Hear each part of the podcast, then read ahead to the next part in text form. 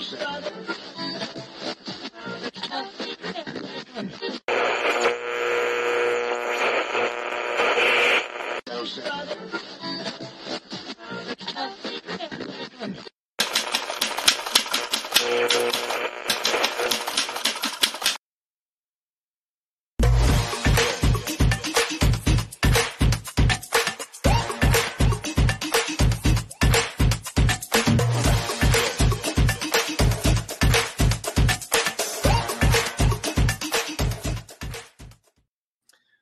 Saudações democráticas, muito bom dia a todos vocês. Começando mais um Giro das Onze ao vivo aqui pela TV 247. Sejam todos muito, muito bem-vindos. Começando mais uma semana a todo vapor com o noticiário mais quente do país.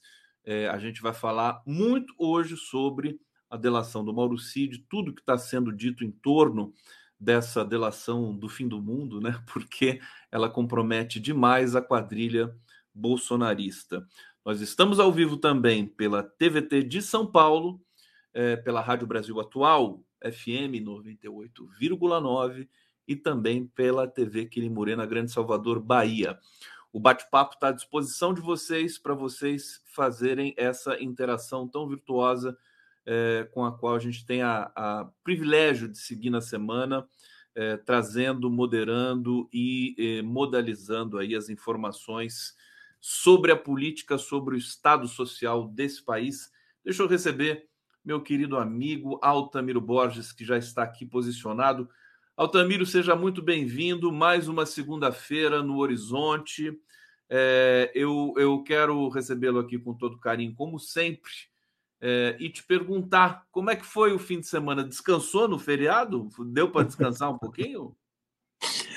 Tudo bem, doutor Conde? Tranquilo, mestre? Tranquilinho?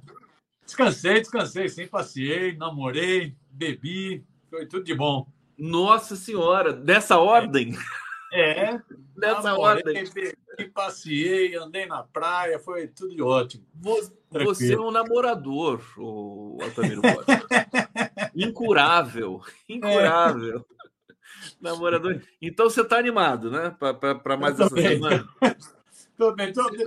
Eu preferia que o feriado fosse mais longo. Mais longo, né? Você conseguiu ficar distante do, do noticiário para namorar bastante?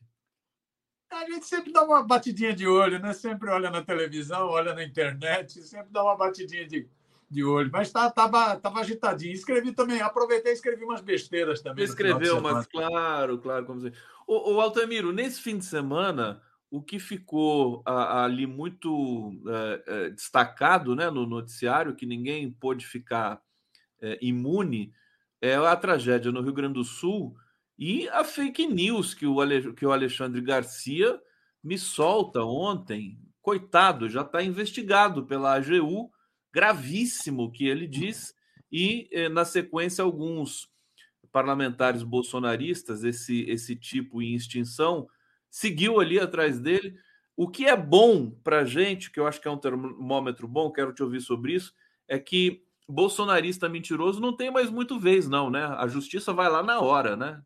Fala para gente, Não, eu acho que é isso mesmo, tem que ir atrás. O ministro da Justiça, Flávio Dino, tuitou né, hoje, dizendo que a Polícia Federal vai ser acionada para investigar o Alexandre Garcia.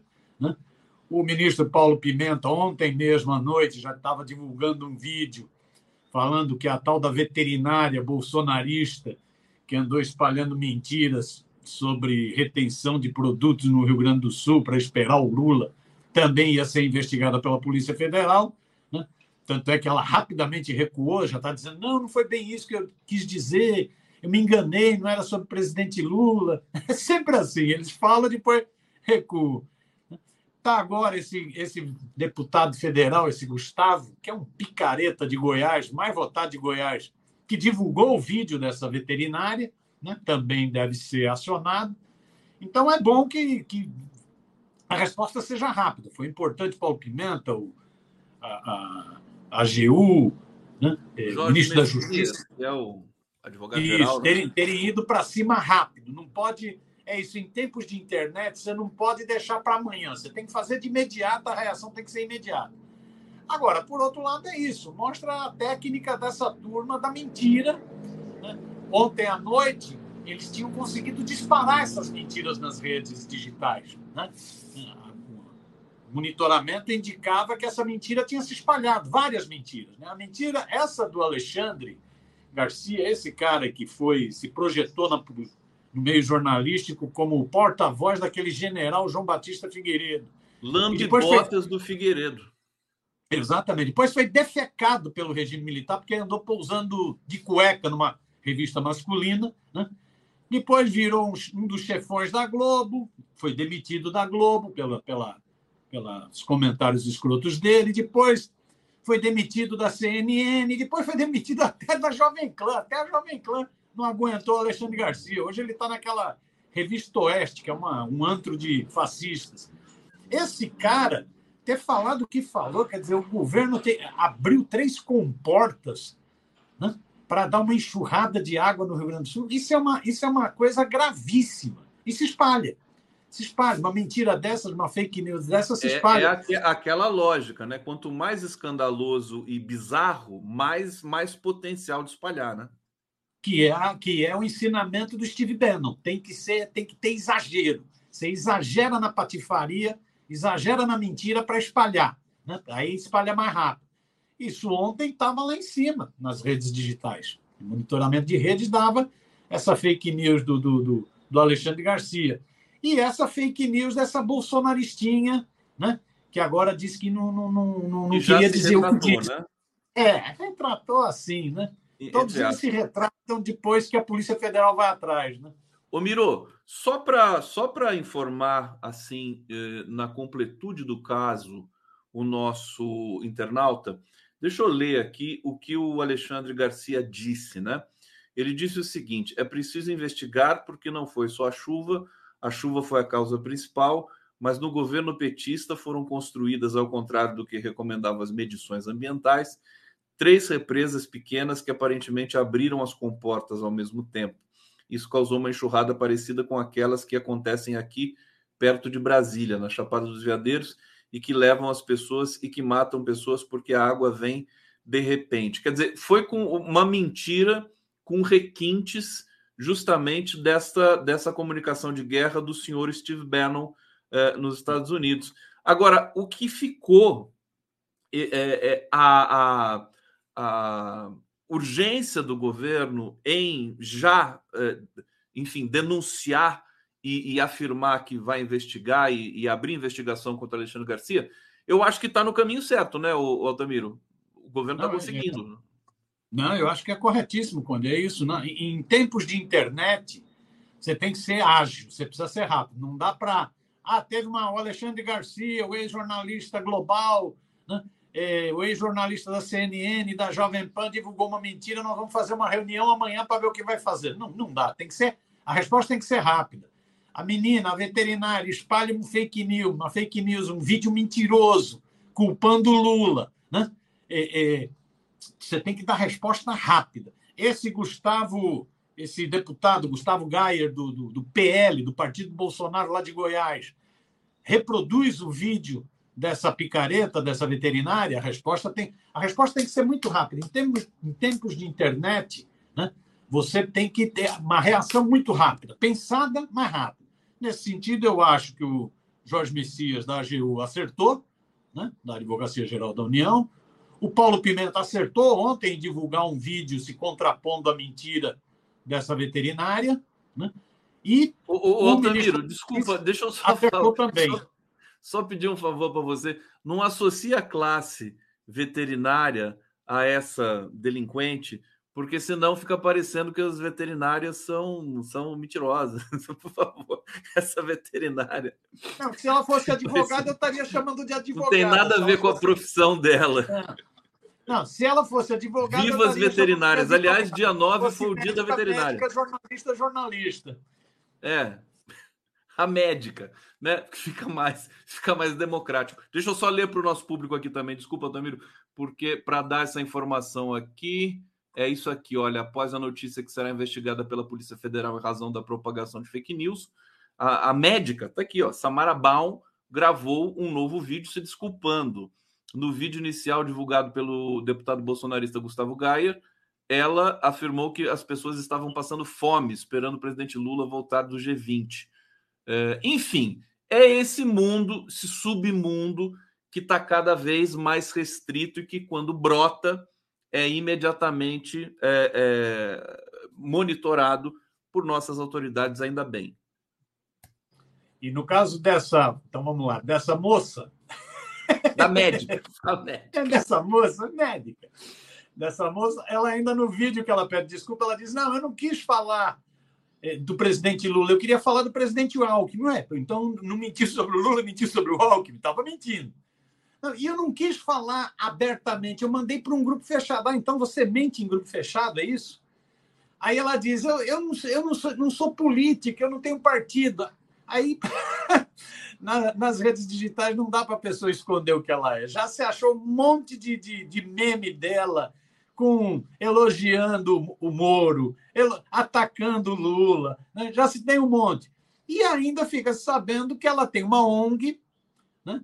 É, em que ela pede contribuições para o PIX dela, uma clínica tratamento de animais, onde ela pede contribuições para o PIX dela. Então é bom investigar esse PIX, porque sabe que essa história de PIX tem muita treta. Né? É bom investigar. Siga o dinheiro, siga o dinheiro, costuma não falhar. Essa, essas pessoas que pousam, né? que adoram fazer vídeo, fazer estardalhaço, aparecer, né? e, e, e pintando de, de fazendo justiça, geralmente por detrás dessa retórica tem, tem bandidagem. É bom investigar. Tá aí o nosso Otomiro Borges aqui no Giro das Onze. Estou aguardando aqui o comentário de vocês, a, a participação no nosso chat. O Fernando Baita dizendo aqui, e a fake news do ciclone? Não houve ciclone algum. Uh, eu não estou sabendo disso, não houve ciclone? Não foi um ciclone extratropical? Foi, um, foi uma chuva muito forte. É, bom, é, talvez, se existiu dessa maneira com que o Fernando Baita está dizendo aqui, é uma coisa, acho que menor, né? Uma coisa mais de nomenclatura do fenômeno, né? Você chegou a ver alguma coisa nesse sentido? Não, ontem eu vi, ontem eu vi a diretora da, da, da agência que cuida desses fenômenos e ela qualificou como, como um ciclone. Né? Qualificou? Ela trata como um ciclone, né? É, é, chuvas muito fortes, ela explicou tecnicamente como que isso ocorre, tratou como um ciclone. Né? Pode ser aí uma discussão de terminologia mesmo. Uma, que, uma questão semântica, né? Agora, o que, o que ficou, as explicações dos especialistas, aliás, também muito bem-vindas sempre, né? É, é que com o, o soma-se o, o El Ninho, né? Que é o aquecimento das águas equatoriais do Pacífico, que provoca seca no norte brasileiro e, e, e muitas chuvas no sul.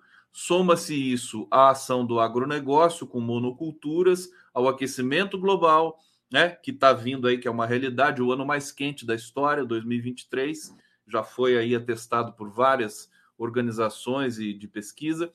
E é, é, a, você tem a, a, massa de ar polar que vem do, do Polo Sul, é, que se choca justamente ali no, na área do Rio Grande do Sul e, da, e de Santa Catarina com a massa de ar quente do, do oceano.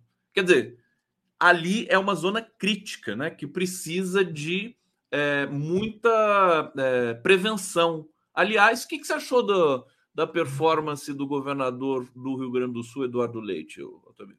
Então, é que você estava falando tudo que soma, né? O efeito é o ninho, soma. É, é, o poder público às vezes não está atento para esses fenômenos que estão crescendo, não crescendo muito grande. Né? Você vê, o Bolsonaro retirou verba né, para atendimento dessas urgências, retirou grana né? para atendimento dessas urgências, muitas delas vinculadas a esses chamados fenômenos climáticos que agora só tendem a crescer. Né? E, o, o, Eduardo Leite ficou irritado com o Trigueiro lá na, na Globo News, quando o Trigueiro perguntou sobre a falta de prevenção, né? mas a pergunta procede. Né? A pergunta procede. O que foi feito? No caso, inclusive, do, do Rio Grande do Sul, já tinha alertas para o perigo desde o início do mês. Né? Já tinha alertas de, de, de risco. Né? Quais as medidas foram tomadas? Né? É, é uma boa pergunta. Né? Não adianta o Eduardo Leite ficar irritadinho, ele tem que responder o que, que o governo fez para precaver. Né? É, é, e não adianta tentar fazer jogo político. Né? Nesse, nesse episódio.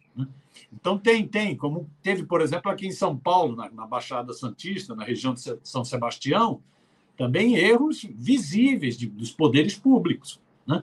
Sistema de alerta. Né? É, já tinha sido anunciado que havia risco de chuvas fortes e de desmoronamento na região da Barra do Saí, de São Sebastião, e não foram tomadas medidas. Né?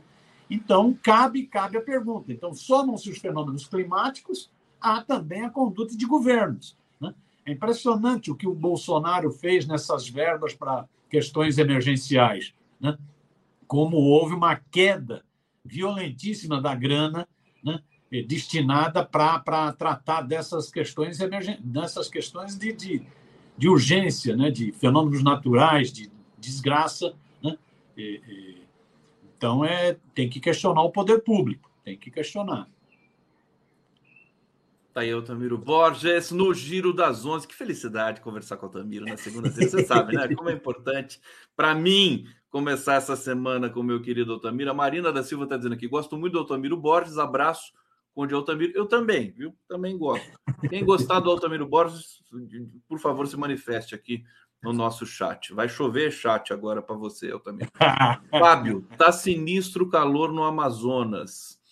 É, podem falar também das temperaturas aí onde vocês estão assistindo. Nós somos assistidos pelo Brasil inteiro, pelo mundo todo, né? Quem está na Europa nos vendo, nos Estados Unidos e tudo mais, é, também pode fazer relatos para a gente. Paulo Sérgio Oliveira está dizendo: essas calúnias, Altamiro, são modus operandi desde a UDN antiga.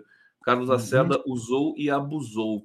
É, Leonardo Santos, mano, que chapação esse programa, hahaha, adorei. Chapação aí, o, gostei, Altamiro, acho que é um elogio, né, pra gente.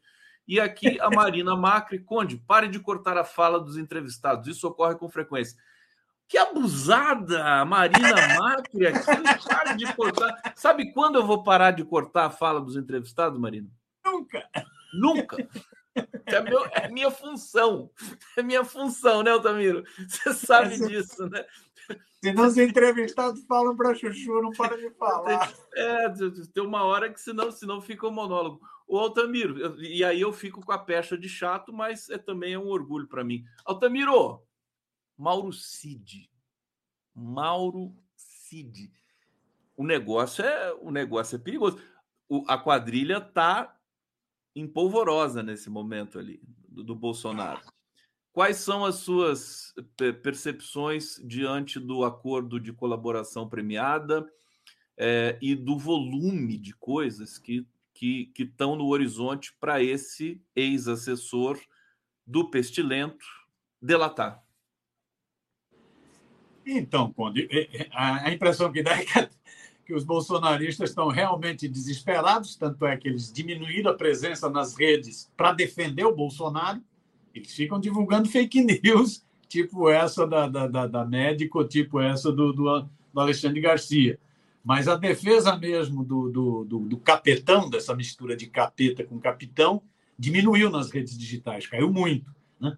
E a situação está complicada. Tanto é que eles resolveram agora é apelar para Deus. Coitado, Deus não tem nada a ver com essa história, mas vai lá, me cheque, a Mijoias, né? Gostei, esse apelidinho novo dela eu gostei, Mijoias. Né? Vai lá, Mijoias, né? chorar, né? Ficar né? Caidaça num templo, né? numa oração tal. Né? Aí agora vai o Bolsonaro também dizer que ele é protegido de Deus, é protegido. Ou seja, sobrou para Deus. Deus não tem nada a ver com o capetão nem com a, micho... com a mijóias, não tem nada a ver. Né? É, é... Então eles estão desesperados, há, há, há, sinais de desespero. O que vai dar a delação do, do Mauro Cid? Não dá para saber. É isso. Ao assumir a delação, ele tem, ele agora passa a ser obrigado a a falar a verdade, não pode ficar se escondendo mais, não pode ficar se negando a responder, e tem que falar ligando a fatos concretos, né? a provas. Né?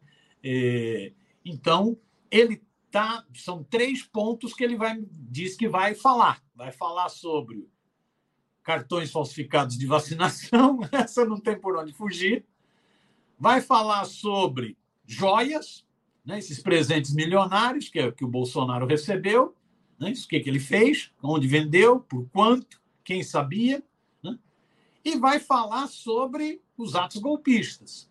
Então, são esses três focos: cartão de vacinação, joias, presentes e atos golpistas, minuta e coisa do gênero.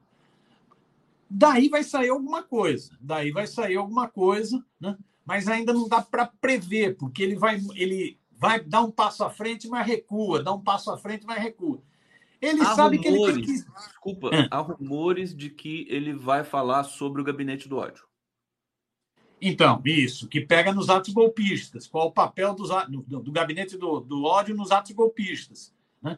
É, isso é quente. Isso pode, isso pode deixar o Carluxo Pitbull é, é, chateado, magoado. O Carlos Bolsonaro, filhote 02 do, do Bolsonaro, né? o vereador federal lá do Rio de Janeiro. Né? Pode deixar o bicho preocupado, porque ele era o comandante desse gabinete do ódio. Né? Então não se sabe direito. Por, por isso, porque cada, cada hora o, o, advogado dele fala uma coisa e ele também fala uma coisa. Né? Agora, ao assumir, ao aceitar fazer a delação premiada, ele virou um homem-bomba. Ele virou um homem-bomba né? É, é, para cima do Bolsonaro. O risco é grande. O risco é grande. E ele tem que fazer um esforço grande para salvar a família dele. Né? Porque ele está muito enrolado, o pai dele, o general Sidão, está muito enrolado, Lorena Cid está muito enrolado, né? virou contrabandista de joias nos Estados Unidos. O, o Altamiro, falando nisso. Está enrolado. A esposa está enrolada. Falando nisso, o que, que você achou é, da, da, da soltura do, do, do Mauro Cid pelo Alexandre de Moraes? É, no bojo de todo esse melodrama. Quer dizer, parece que o pai do Mauro Cid está muito deprimido, ele está preocupado com o pai, parece que foi uma das razões que o fizeram é, a, a, assinar esse acordo de delação e tudo mais. É, foi, foi um momento, quer dizer, construído pela Polícia Federal, que agora tem a, a autoridade para propor o, o, a colaboração premiada, mas tem que passar pelo Alexandre de Moraes. Mas, enfim, foi tudo construído de maneira é, é, interessante, né? Diferente da Lava Jato, que era na base da tortura, né? Não, eu, acho, eu acho que a razão principal dele ter aceitado a delação foi exatamente essa da família. Ele vai ter que jogar a culpa para mais alguém, porque senão vai sobrar para a família, vai sobrar para o pai, vai sobrar para a esposa, vai sobrar para ele. Né? Porque as denúncias são muito graves. Né? As denúncias, seja de falsificação de cartão de vacinação, seja as denúncias das, dos presentes de alto valor, das joias, né? e, e, seja a, a, orquestração do golpismo. Né? Então, as denúncias são graves. No caso das joias, envolve diretamente o pai, né? porque o pai foi o negociador, né? Pai ficou com a grana no bolso, lá nos Estados Unidos. Né? É, então, ele está preocupado com isso. O Alexandre de Moraes ter dado a, ter dado a liberdade liberdade com um monte de, de cautelares, não é isso? É, não pode sair à noite, não pode sair no final de semana, perdeu o passaporte, tornozeleira eletrônica, não pode ter contato com outros envolvidos, ou seja, é uma liberdade vigiada. Né? O fato, eu acho que já faz parte do acerto da delação premiada. Né? Tem, muito, tem muitos dados já levantados pela Polícia Federal, ou seja, a delação não vai poder ser o que a Polícia Federal já sabe, porque, como você mesmo disse, a Polícia Federal fez um, um trabalho de cercando e coletando informações, né? mesmo ele, num primeiro momento, não falando, o celular dele falou muito, né? o celular dele abriu o jogo, foi um tagarela, mesmo ele, num primeiro momento, não falando, a bobeada que, ele, que a equipe dele teve na ajudância da presidência, de deletar os e-mails da caixa de entrada, mas esquecer de deletar na caixa na lixeira, também continuou falando, ou seja, a Polícia Federal está com muita informação. E o Mauro Cid não vai poder repetir o que já, a Polícia Federal já tem. Ele vai ter que apresentar elementos novos. Os elementos novos são basicamente os elementos de ligação. Quem deu ordens? Quem deu as ordens? Quem estava sabendo? Quem são os militares? Veja só, não é, na minha opinião, Conde, não é só o Bolsonaro que está com o homem-bomba na sala. Os generais também estão com homem-bomba na sala. Apesar de eles estarem falando que estão com um sentimento de alívio, porque agora vai virar a página, não vai virar a página. Porque se ele, ele vai ter que abrir o jogo. Quem foram os militares envolvidos nisso? Quem foram os almirantes, generais, brigadeiros metidos nisso? Porque se usou a FAB, se usou oficiais da Marinha. Quem são?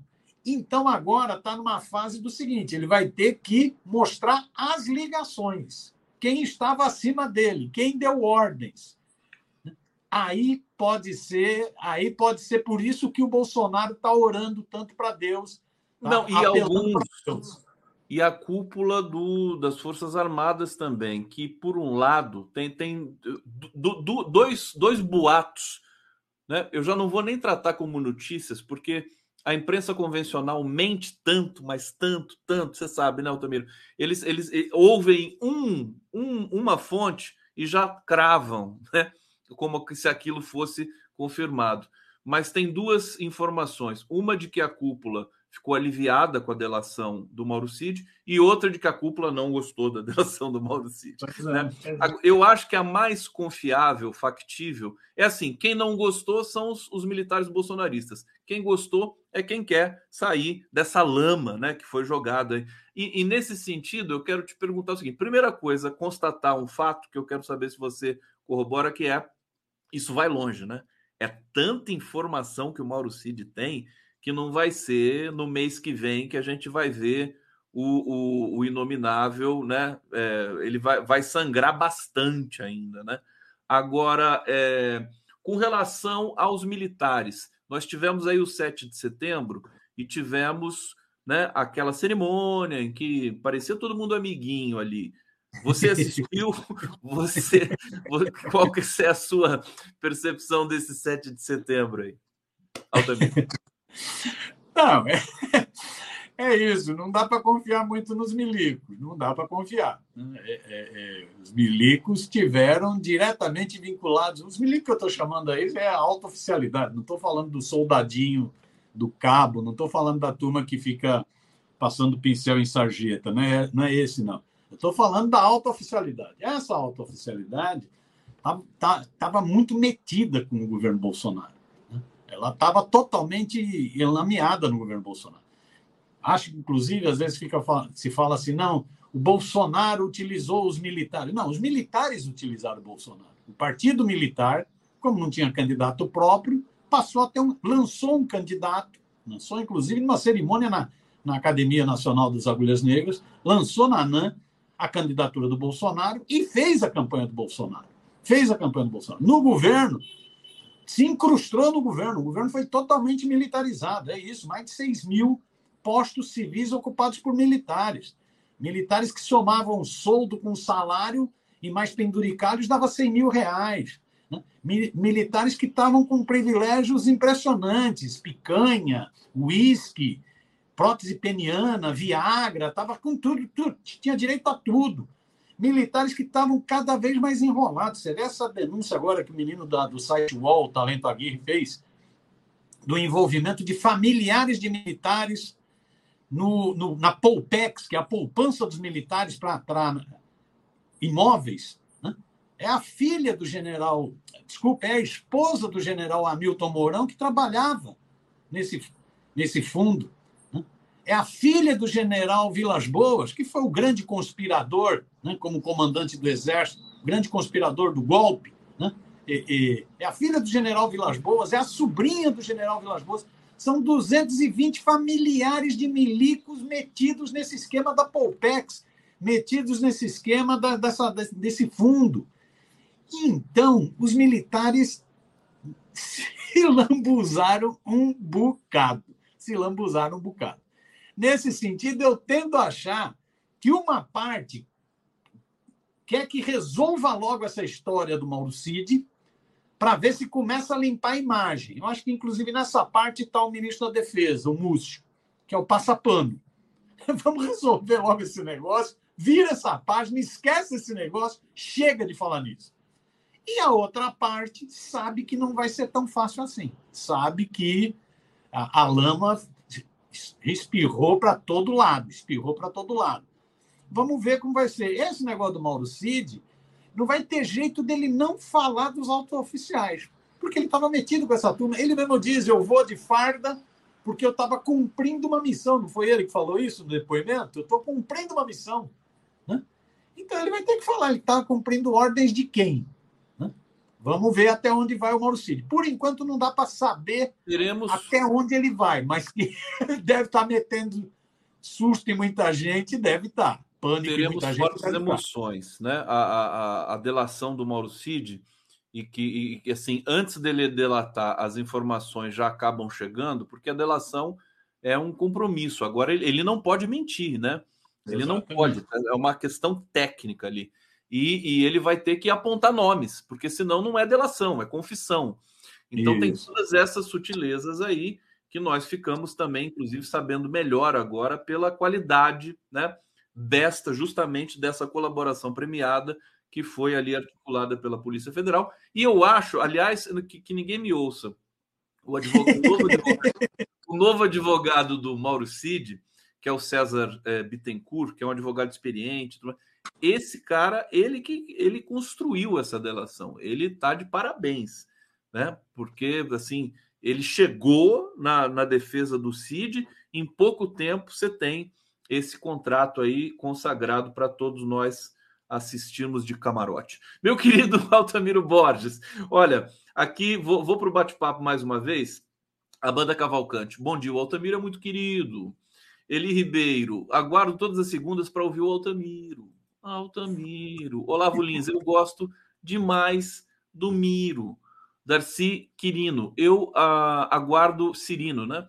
A segunda para ouvir o Altamiro fazendo almoço e ouvindo. Muito bom. Tá lá, tá fazendo um almoço com tempero de Altamiro, né? Vai ficar bom esse negócio aí. Zilton Fonseca, em Washington, 22 graus. Eu pedi para darem aqui os, as temperaturas. Marcial Cata, Cataneu, ou Caetano. Altamiro é bom demais. Ieda Moreira Maciel, Espírito Santo, 30 graus. Hélio, bom dia, Conde, equipe, grandes convidados, participantes e ouvintes, grande abraço, assistindo em Diadema pela TVT, grato.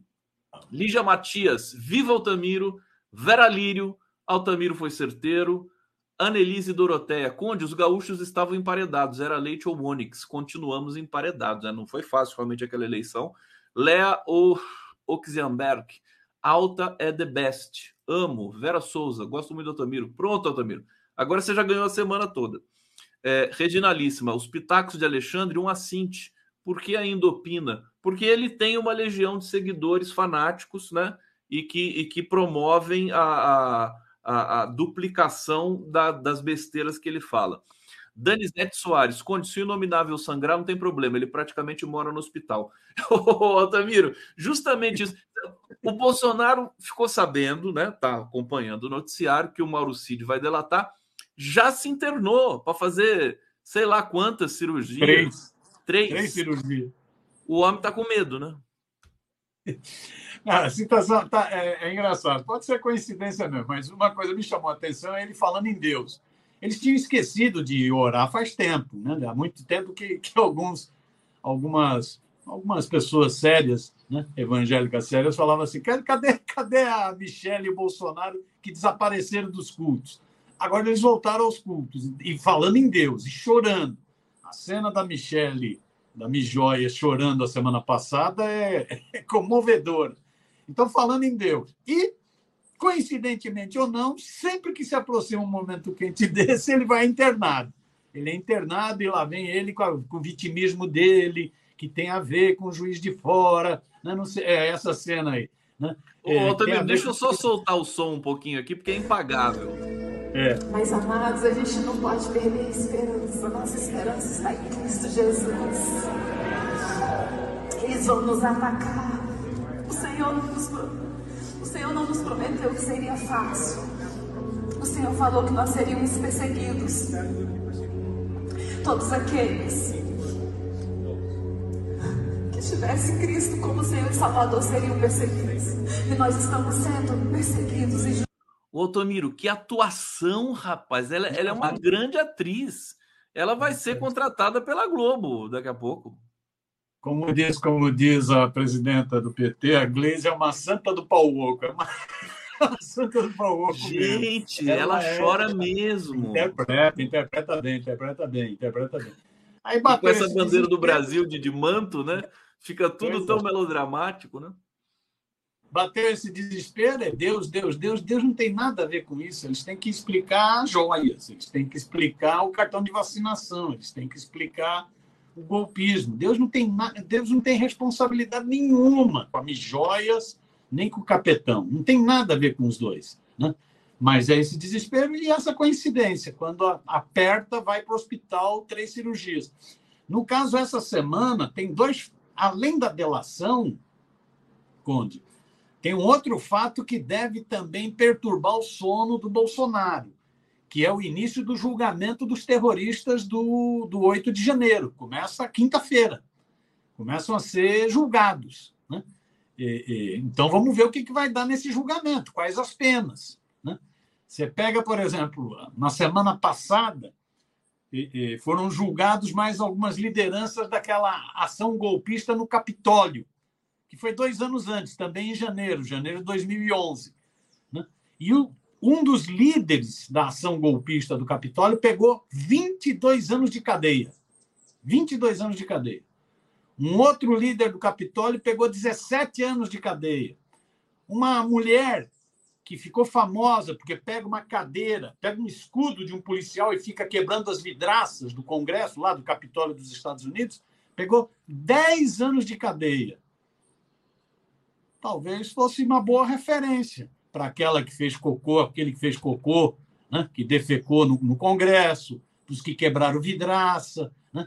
Então começa essa, começa quinta-feira o julgamento dessa turma. Né? Vai ser também por isso que o Bolsonaro vai direto para o hospital. Deixa eu me o cara já se aqui. mandou para o hospital correndo.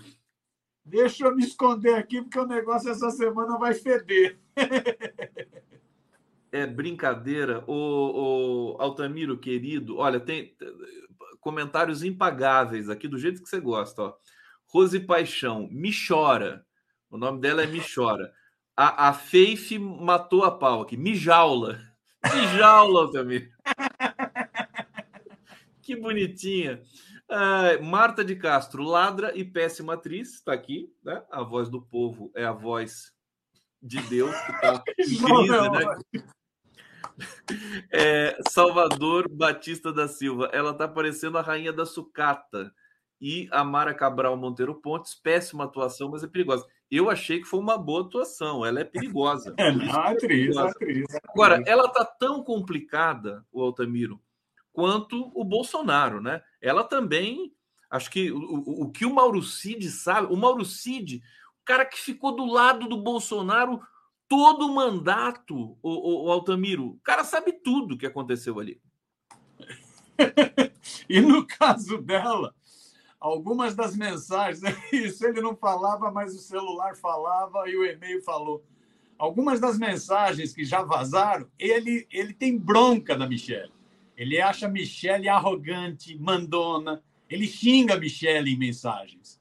Né? Ah, a Michelle pediu, a Michelle pediu. Ou seja, Vamos ver o que, que o Mauro Cid vai falar da Michelle. Né? Vamos ver o que, que ele vai falar da Michelle. Ele não gosta. Né? A Michelle tem poucos amigos. Ela tem, ela faz essa encenação toda. Aliás, é, uma, é uma briga danada lá com os é, filhos, né? Todo mundo. Exatamente, era o que eu ia falar. Os filhos não se dão bem com ela, né? Os filhos do Bolsonaro não se dão bem com ela, né? Não, não ficam nem na casa deles, ela não deixa. Né?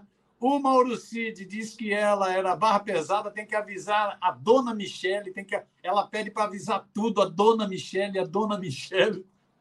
Esse vazamento, essas mensagens do Mauro Cid são realmente uma delação pura, já antes da premiada. Então vamos ver o que, que vai dar. Agora o apelido, eu adorei os apelidos. Eu estou fazendo uma coleção de apelidos. Qual, qual apelido que você gostou? Do Mijaula. Mijaula. Mijaula. Mijaula, Mijaula achei super é, é, é sonoro, né? Mijaula. Eu sabia que você ia gostar. Parece lá, mijona, mijola. Muito melhor que mijoia. É, mas eu estou fazendo uma coleção. Ela, ela começou como Micheque, que era o famoso cheque de 80 cheques de 89 mil reais do Fabrício Queiroz. Foi o primeiro apelido dela, Micheque. Aí, na sequência, veio Misheik, que tinha a ver com os sheiks da Arábia em função das joias. Aí veio isso.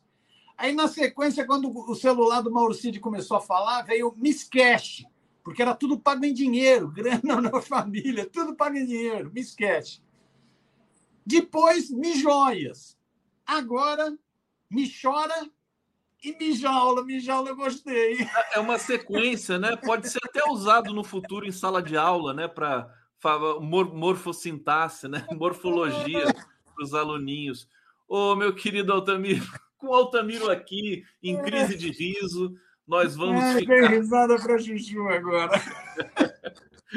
Altamiro, excelente é. semana para todos nós, sobretudo para você. Beijo grande. Semana Beijão e bom trabalho, Conde. Vamos nessa, Até vamos seguir aqui no Giro das Onze. Valeu, Miro! Beijão, tchau, tchau.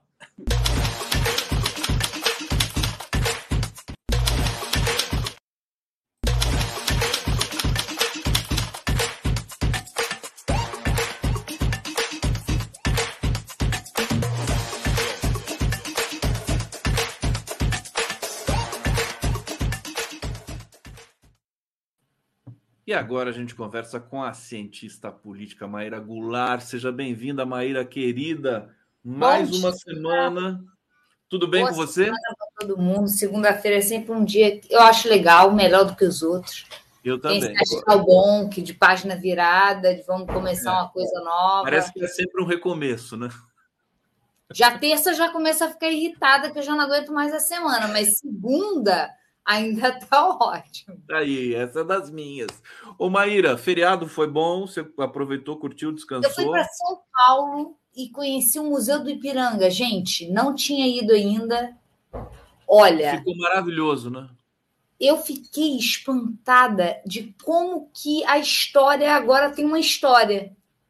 Se aquele museu fosse reconstruído há uns anos atrás, há 10 anos atrás, ele teria uma narrativa. Hoje ele tem uma outra. Eu vi, eu vi que a história está ganhando história. Ele é todo sobre as invisibilidades, sobre as opressões no processo de fazer a história da nossa independência, a nossa história enquanto país.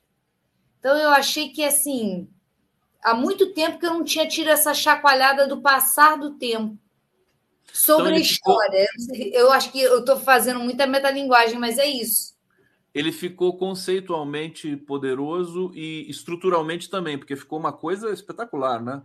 Tem Não, o subsolo. Né? é lindo e o próprio parque é lindo. Eu nunca tinha ido no Parque do Ipiranga. Parece que você está, sei lá, no Jardim de Versalhes, só que no meio de São Paulo. E o prédio é lindíssimo. Mas o que me espantou foi a curadoria. A curadoria é absurdamente atual e compatível com os novos tempos, assim. Você, como quem mora ali na, no Rio de Janeiro, você mora no Rio, né? Ou Niterói? Eu moro no Grajaú, no Rio. No Grajaú. É, o Museu do Amanhã é uma referência fantástica também. Você também é habituê no Museu do Amanhã, o Museu do Amanhã está bacana. O Museu do Amanhã é maravilhoso, tem essa pegada mais ecológica é, e mais global, né? O Museu do Amanhã me parece assim mais ecológico e mais global, afini, é, tem muita afinidade com uma narrativa global, mesmo sobre os localismos, né? Mesmo sobre os localismos. E o Museu do Amanhã parece muito aquelas estruturas que tem em Valência. Eu não sei se você já foi. Eu já morei em Valência durante o sanduíche. Então ele me dá essa, essa, essa sensação de déjà vu. Mas não me parece algo tão. Eu achei o Museu do Ipiranga é, afiado, sabe? Você sai de lá cortado. E eu acho isso bom. Você sai de lá com uma chacoalhada. No Museu do Amanhã, você sai com uma chacoalhada com a coisa do meio ambiente, mas esse não é um tema que eu tenho afinidade. Claro. Eu não, não, me emociona. Agora, mas se é uma coisa.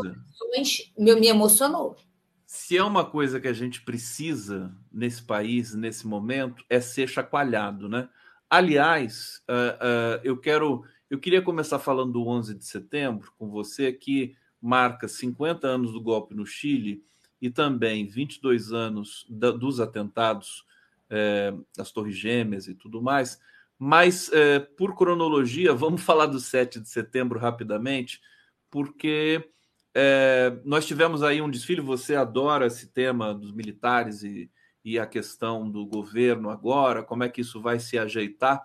É, nós tivemos cenas interessantes. Foi um 7 de setembro absolutamente tranquilo, né? quase que tedioso, né? como era antigamente. E, é, mas, ao mesmo tempo, nós precisamos saber o que é esse 7 de setembro, que é uma grande fraude da história brasileira. Então, um comentário, por favor, sobre o 7 de setembro, minha querida Maíra.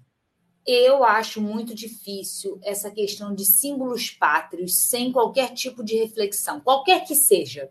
Bandeira, é, temática independência, esses símbolos pátrios que é, ignoram o quanto que a nossa história se constrói sobre opressões e genocídios, que é uma não são opressões marginais, né? A escravidão, é, a opressão das mulheres, o genocídio contra os indígenas, não são pontos marginais na configuração daquilo que a gente entende como nação brasileira. Então, qualquer mobilização de símbolos nacionais, eu acho que deve ser precedida de um disclaimer sobre o quanto esses símbolos incluem né, e reme devem rememorar essas opressões. Sobre a questão dos militares, é aquilo que a gente fala os militares, isso não diz respeito ao passado, eles hoje funcionam como uma célula de reprodução de valores antidemocráticos. Então, me preocupa muito qualquer tipo de ufanismo ou de postura muito é, pouco crítica em relação a qualquer tipo de dinâmica militar. Perfeitamente. A gente pôde constatar isso aqui nos programas que a gente fez, né? O público aqui que nos acompanha, que tem um espírito crítico muito, crítico muito aguçado, é, querendo respostas, querendo realmente entender um pouco melhor a data e o que está em jogo ali. E o 11 de setembro, Maíra, é, Chile, 50 anos do golpe e Estados Unidos, uh, a questão do 11 de setembro, que algumas lições ainda a serem dadas nessa dimensão. Sem é... sombra de dúvida, principalmente no caso do Chile, né, que nos escala mais que está mais próximo, né?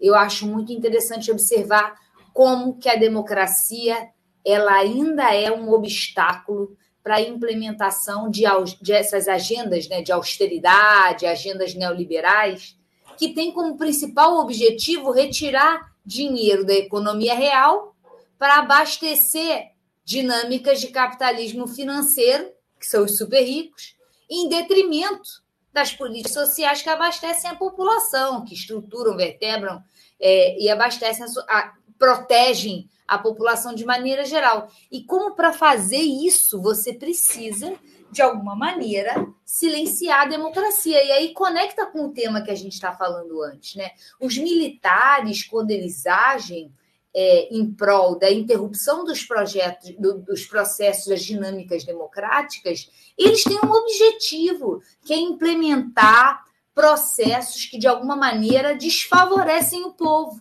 e concentram recursos na mão de super ricos. Tá aí, desculpa, desculpa meu lapso, mas eu estava abrindo algumas matérias aqui que você tinha me passado para a gente comentar. É, Maíra, eu queria te ouvir um pouco agora sobre o, a delação do, do Mauro Cid, porque isso também dominou o noticiário no final de semana, nesse feriado prolongado, aliás. Parece que, inclusive, a data do, do, da assinatura da colaboração foi estratégica para que uma repercussão operasse aí, que foram quatro dias de martelando sobre a delação do Mauro Cid. O que, que você acha que tem ali de, de é, mais, mais importante nesse, nesse processo de delação? Você acha que é divisor de águas é, é o ponto que vai dar a inflexão final aí, a, a enfim, a punição do Bolsonaro? Bem, não, primeiro tem que fazer outro disclaimer, né? Não acho o Instituto da Delação Premiada algo muito nobre. Né? Acho que a gente tem que conter, tentar ser bem rigoroso na utilização do devido processo legal, para que não ocorra nenhum tipo de vitimização e nem de analogias perversas entre o que foi o lawfare contra a presidente Dilma, o Lula e todo esse processo que levou à interrupção do governo do Partido dos Trabalhadores e o que pode vir a ocorrer com Jair Bolsonaro em virtude é, dos diversos crimes que ele cometeu. Então, eu acho que tem que haver muito cuidado com a mobilização do Instituto da Delação Premiada. Esse é o primeiro tema. O segundo é: acho que as Forças Armadas estão demorando muito a tirar a farda de Mauro Cid, ele continua fardado, né? E então, de alguma forma, ainda é, conta com o respaldo das Forças Armadas, como contava quando era um capataz de Bolsonaro para o cometimento de ilícitos. Ele fazia isso com o manto e com a autorização das Forças Armadas. É, e acho que essa delação, por ele ter topado essa delação, provavelmente virão coisas à tona que vão acelerar esse processo de é, esse fechamento de cerco sobre Bolsonaro. O que nós já conversamos sobre isso, eu não acho particularmente bom. Eu acho que tem que demorar. Tem que demorar por quê? E aí vou conectar com outro assunto que você queria conversar. Porque demora a chegar a informação para aqueles que só se informam por meio de bolhas de dissonância cognitiva. Esse, esse pessoal da fake news. Esse pessoal da fake news, dessas fake news muito grosseiras, eles são é, eles demoram mais a receber qualquer tipo de informação fidedigna, ou seja, informações que não vão ter é, estímulo para circularem nas bolhas. Por isso que é, a empreitada judiciária contra Jair Bolsonaro tem que demorar. Eu, eu, lembro, essa é uma questão que você sempre aponta de fato.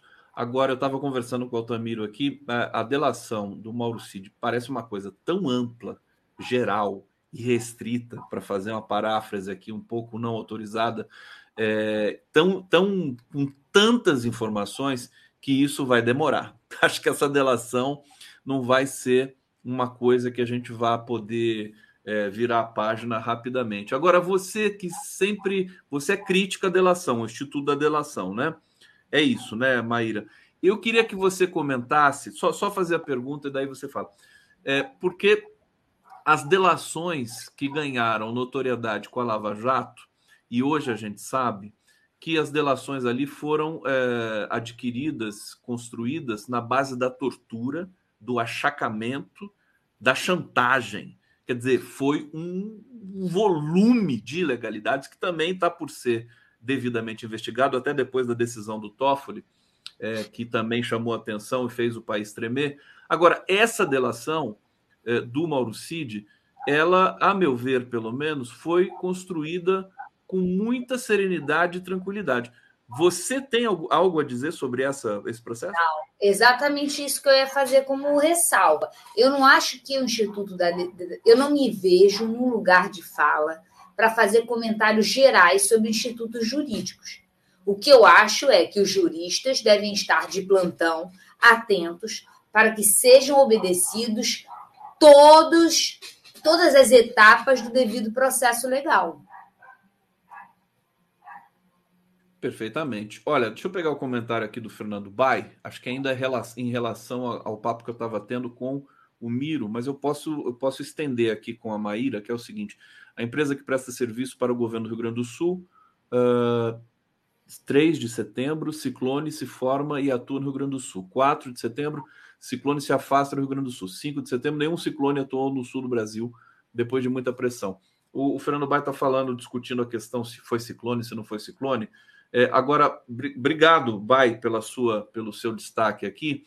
Eu queria que, ouvir também a Maíra sobre é, a, a, fake news, que acaba sendo a coisa mais é, canalha de toda essa história. Quer dizer, já tem uma tragédia, as pessoas já sofreram, continuam sofrendo, e aí aparece um jornalista veterano, lambibotas de militar, que é o Alexandre Garcia, e solta uma, é, é, enfim, uma, uma, mentira absolutamente extravagante, dizendo que a culpa da, da, das enchentes são das, é, da, das é, como é que se diz? Comportas que o PT construiu, quer dizer, uma coisa sem pé nem cabeça. E o interessante, Maíra, é que imediatamente é, a AGU, Flávio Dino já se manifestaram e o Alexandre Garcia já é investigado. Fala um pouquinho para a gente sobre esse. Acho aí eu acho que é importante assim, é, da mesma forma que eu defendo cautela em relação ao uso da delação premiada, não defendo nenhuma cautela na rapidez e na agilidade de combater fake news, é, de combater esse tipo de bravata antidemocrática que é deletéria. Não acho que isso é desfavorecer a liberdade de opinião. É, eu acho muito ruim que a gente seja negligente com desinformações tão assintosas e acho que isso cobrou muito em termos de vida durante a pandemia. É, acho que as instituições têm que ser ágeis nesse sentido, sim. Principalmente porque uma figura como essa recebe para fazer isso, né? Quanto mais coisa bravata ele falar, mais retorno financeiro ele tem. Então entra uma lógica financeira que reforça elementos negativos da mídia. Aí eu acho que o Estado tem que intervir. E interviu de maneira. interveio, né? Desculpa, de maneira enérgica. É um né? verbo Foi... absurdo, né? Tinha que acabar esse verbo. Esse Isso verbo não, não faz. Tá errado, né? Demais essa altura do campeonato, né? Ter que Nossa, é tipo divergir. Divergir, outro dia eu estava tentando conjugar, meu Deus, é horroroso. É, o divergir é que nem o intervir. Sim, esses, esses, esses verbos de terceira conjugação são, são danados, né? Pegam a gente por todos os lados. É, Maíra, você me, você me apontou aqui umas, é, uns, uns dados hoje teve pesquisa que foi publicada sobre Lula, é uma pesquisa do A Cara da Democracia, foi feita por um instituto aqui, o IDDC INCT, Instituto da Democracia. E o Lula é avaliado como ótimo e bom por 35% da população. O Lula continua com, com uh, a performance assim, lentamente, talvez nem tão lenta, lentamente assim, ele vai melhorando a sua popularidade. É, previsível, tranquilo para você? Queria te ouvir um pouquinho sobre isso. Bem, acredito que essa pesquisa traz algumas informações bem interessantes, né? O como o Lula está conseguindo, de alguma maneira, através dessa ênfase que ele tem dado na economia, desativar a polarização e, com isso, melhorar a sua popularidade em segmentos que antes é, eram bolsonaristas, para simplificar. Acho que essa é uma estratégia muito interessante, tem dado resultados, mas ela é preocupante porque está deixando de lado um tema que era muito importante fazer avançar, que é o tema da representatividade das minorias demográficas e não demográficas, né? Isso está sendo feito com sacrifício de tudo que é pauta que pode vir a ativar a polarização pautas de representação de minorias, de mulheres, de negros, né? Você está vendo que está indo tudo para debaixo do pano. É, pautas, por exemplo, de reajuste de servidores, que estão sendo, é, de alguma maneira, postos de lado nessa dinâmica. É preciso ativar as capacidades do Estado, é preciso é, financiar as políticas públicas e aqueles que as desempenham e, e, e formulam. Né? E outros temas, por exemplo, é, as indicações para o STF que estão que, que, de alguma forma estão deixando de lado essa questão da representatividade. E por fim, um outro tema que a gente que eu tinha te sugerido para a gente conversar que se conecta com isso para mim é essa mini reforma que está sendo estudada pela Dani Cunha e por um deputado do PT. Anotei a o nome dele. Reforma que isenta os partidos de, de multas, né? A mini reforma, que é, uma, é mais uma, não é uma, é mais uma anistia geral para partido que não está cumprindo cota de representatividade feminina. Mais uma anistia, porque todo ano eles são anistiados. E aí a gente vê a Dani Cunha, que é filha do Eduardo Cunha, que é uma, uma parlamentar muito comprometida com essa pauta de anistia geral e com pautas é, corporativas dos próprios deputados, né? E um deputado do PT. Assim como o PT votou na última anistia geral para partidos que não cumpriram as regras de representatividade de mulheres. Por isso que eu te sugeri esse tema, porque eu acho que ele se conecta de alguma maneira nessa. Conecta de duas formas, né? Primeiro, a gente está vendo a popularidade do governo melhorar, mesmo entre os bolsonaristas, mas a que custo? A que custo? Olha que interessante. Quem que é o deputado do PT que está junto com a. Rubens Pereira. Rubens Pereira. Talvez esteja aí, né? E, e pessoal do PT nos assiste aqui, aliás, também geral em Brasília. Então fica essa, essa dica importante.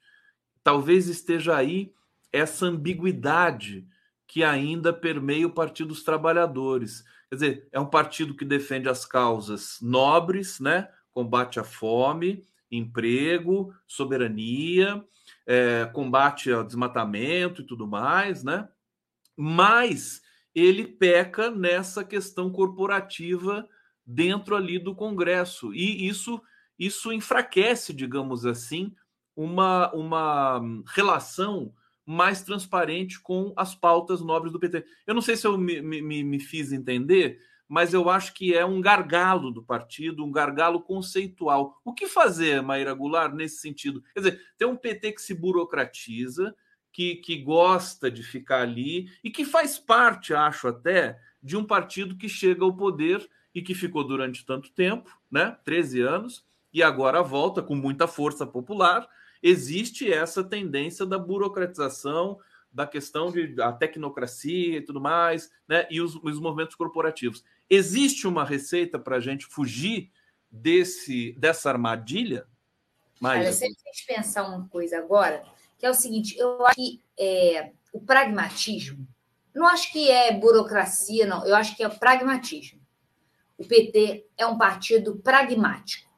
Ele sabe que ele quer estar no poder para poder fazer implementar uma agenda e que para implementar uma agenda é preciso estar no poder e que para estar no poder e implementar uma agenda é preciso fazer concessões, uma vez que a princípio você não tem maioria legislativa, então concessões têm que ser feitas. Eu acho que essa é, ao mesmo tempo, a maior força, a maior qualidade e a maior fragilidade do PT. O PT é um partido pragmático e isso é o que permite ele ser o maior partido de massas do Brasil, da nossa história. Não existe outro partido parecido com o PT no Brasil. E não parece que vai vir a existir, nem a direita, nem a esquerda. Porém, é, é preciso que isso tenha. É preciso que é preciso que isso tenha limite e que seja bem pensado para que pautas é, que são constitutivas do seu DNA tenham algum tipo de avanço. E essa é uma outra coisa que a gente já conversou. Esse avanço, eu entendo, ele não pode ser produto de um voluntarismo de elites políticas, porque essas pautas não têm maioria social. Então, eu concordo com o PT se esse, se esse for o raciocínio. Não dá para a gente fazer guinadas de representatividade diante de uma população que é muito conservadora e ciosa dos privilégios de gênero, de raça e de economia.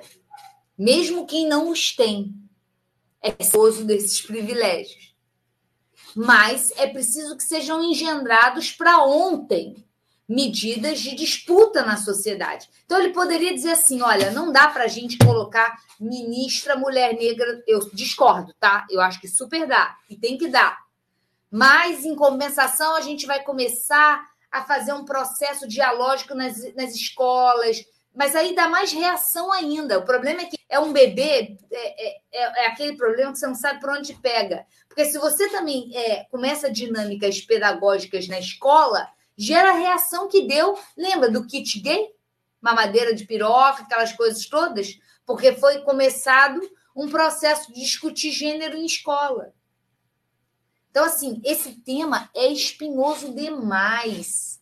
E por isso que a gente entende é, esse pragmatismo do PT. Como também o é o tema do combate à corrupção nos partidos, o tema, de alguma forma, de judicializar é, questões partidárias, questões políticas. Porque se você não. É, resgatando na memória, o que empoderou o Eduardo Cunha para derrubar a Dilma foi que o PT não conseguiu conter as investidas do judiciário contra os parlamentares. Então ele ligava para os deputados e falava assim: ó, o judiciário vai bater na sua casa e o governo não está fazendo nada para impedir. Então, essas pautas corporativistas entre políticos, elas são pragmáticas, sim. Porque quando é, os políticos veem que o governo não faz nada por eles, eles voltam as costas.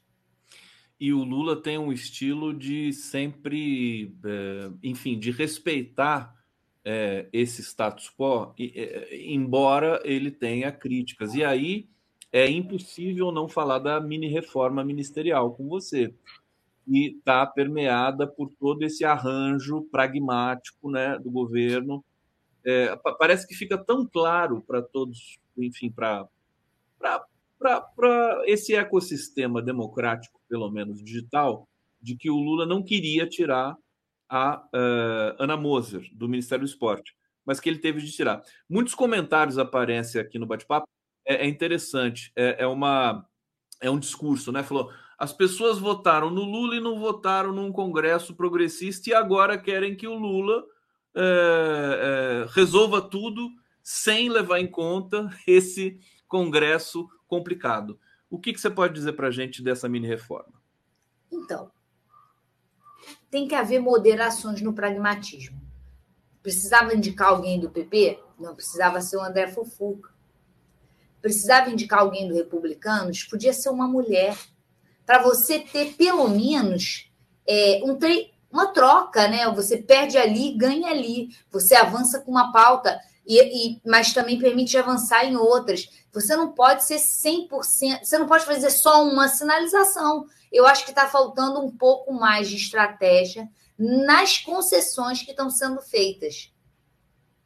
Então, assim, não é que eu acho que não tem que ter ministro para o PP e para os republicanos. E vou lembrar, eles estão pagando. Em, a, a, como é que fala? Pagando adiantado. Fica com essa coisa da mídia dizer assim: ah, mas eles não vão entregar voto. Já entregaram. Já entregaram, já entregaram. E estão entregando. Então é importante sim ter eles na coalizão de governo. Porque os projetos de lei precisam passar. Isso barateia as, as transações. Vai, vai se perder menos do orçamento fazendo transação para aprovar projeto de lei. É bom para a sociedade. Mas não precisa ser a Fufuca. Não precisa o quê? Ser o André Fufuca. Pode ser outro, você está dizendo? Escolhe um outro, escolhe uma mulher, escolhe alguém. Mas é que quem escolhe, né? Como, como quem escolheu o vice da Dilma não foi o PT, foi o, o MDB, atual MDB, e deu no que deu é, quem escolhe esses nomes, até onde eu possa saber, são os partidos. Agora, é, Maíra, é, é uma situação. É, Brasília é um é um antro de fofocas, é uma coisa inacreditável. E a cobertura da imprensa convencional também, a meu ver, quero saber se você tem essa mesma percepção, está muito pobre com relação a esses bastidores do, do, do governo. É, disse, é, é, as pessoas, os jornalistas vão lá, ouvem uma fonte, já começam a dizer que aquilo é fato e tudo mais. É, por exemplo, por exemplo, o, o fato do Republicanos, que é o partido do Tarcísio, governador de São Paulo, que é bolsonarista ainda, né? Não sei até quando ele vai ser. É, é, diz que não vai fazer parte da base do governo, embora tenha um ministério e a imprensa fica é, martelando em cima disso, né? Até para, digamos, é, tumultuar um pouco aí o, a base do PT que está sendo reconstituída e tudo mais. E na verdade você está destacando aqui, eles já mostraram já que votam. O que dizer sobre isso? Quer dizer, acho que o Lula está um passo à frente de todos nós, então? É isso? Eu acho que esses partidos estão um passo à frente do PT no que diz respeito a uma coisa. É isso mesmo, fazer política é estar tá com um pé em cada canoa, é fazer sinalizações para lá e sinalizações para cá. É isso que eu esperava do PT, dizer assim, ó, gente, não indico o André Fufuca, não, indico uma mulher, porque pelo menos eu vou poder falar assim: olha, vou tirar uma, vou botar outra, é uma mulher, é uma pessoa negra. É isso. Tem que fazer sinalizações. Às vezes as sinalizações são ambíguas? São mas o PT tem que ser mais ambíguo. Não pode ser, ah, indica qualquer um, indica o pior, um dos piores. Entendeu? É, é isso que eu acho que o, a, o, pragmatismo é a linguagem da política, lá desde o Maquiavel. Mas você precisa ponderar para fazer sinalizações para as duas agendas que você precisa ter. Você precisa ter uma agenda econômica, que é custosa para passar no Congresso, precisa ter uma agenda societária, que é ainda mais custosa, porque tem menos base social. Mas você precisa tentar avançar tudo. Perfeitamente. Vocês estão assistindo aqui o Giro das Onze ao vivo, exatamente meio-dia, nove minutos. Vou pedir para vocês que estão nos vendo aqui pelo YouTube para dar o like aqui na nossa transmissão, para que essa live tenha uma vida mais longa e mais ampla no ecossistema digital. Você que está nos assistindo em TV aberta pela TVT de São Paulo, pode pegar o celular, segunda tela, e participar conosco aqui também desse debate tão virtuoso, tão importante para a gente.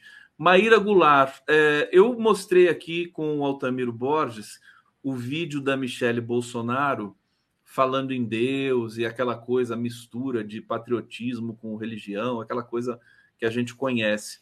É, e eu sei que você tem algo a dizer sobre quem vai ocupar esse espaço aí, é, que está ficando né, cada vez mais é, vazio né, com a, o decaimento do Bolsonaro. É, como é que vai ser isso? Quer dizer, é, Tarcísio, Moro, quer dizer, o Moro também, depois da decisão do Toffoli, acho que vira também quase que uma, um, um cadáver insepulto. Fala para gente. Maíra Goulart. Um cadáver em é, mas não para não a bolha, né? Não chegou na bolha. Não chegou essa na bolha ainda. Essa decisão do Toffoli ainda é vista como ah, uma coisa, uma ela ainda desperta reação, vista como perseguição, né?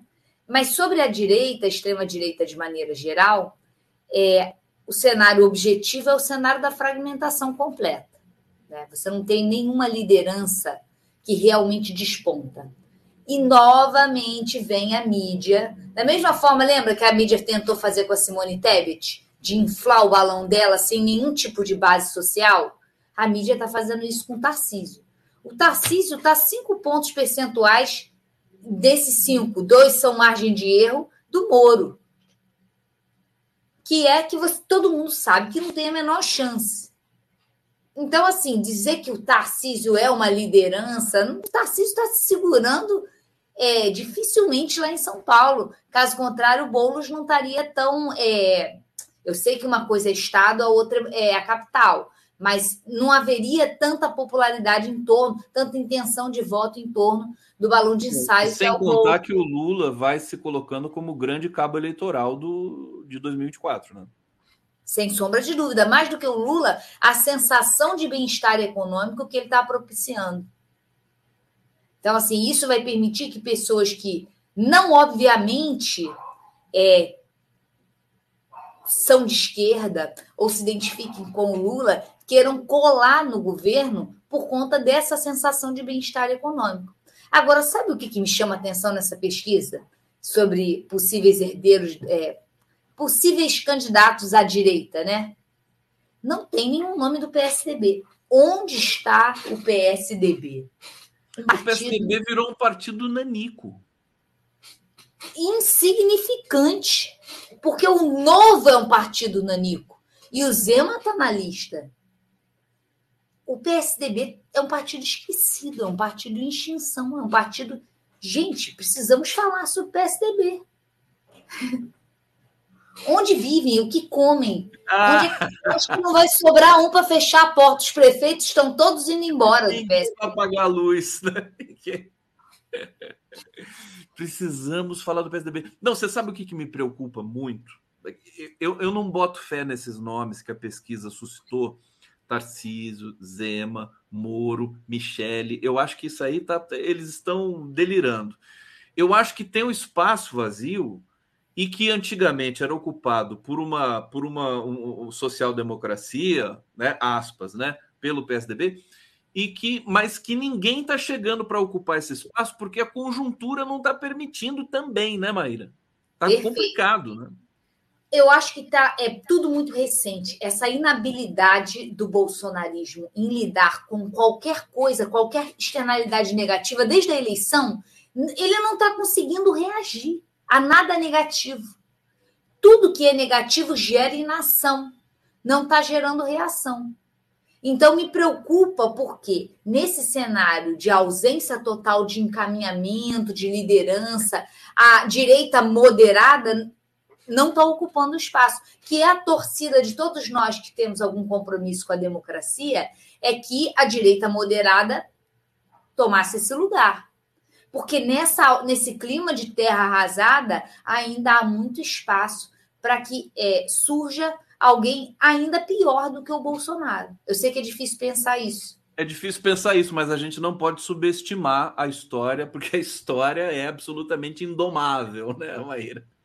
É uma não, coisa. tudo sempre pode piorar. Se existe uma regra que a gente pode ver, é que tudo, o fundo do poço ele é sempre retrátil.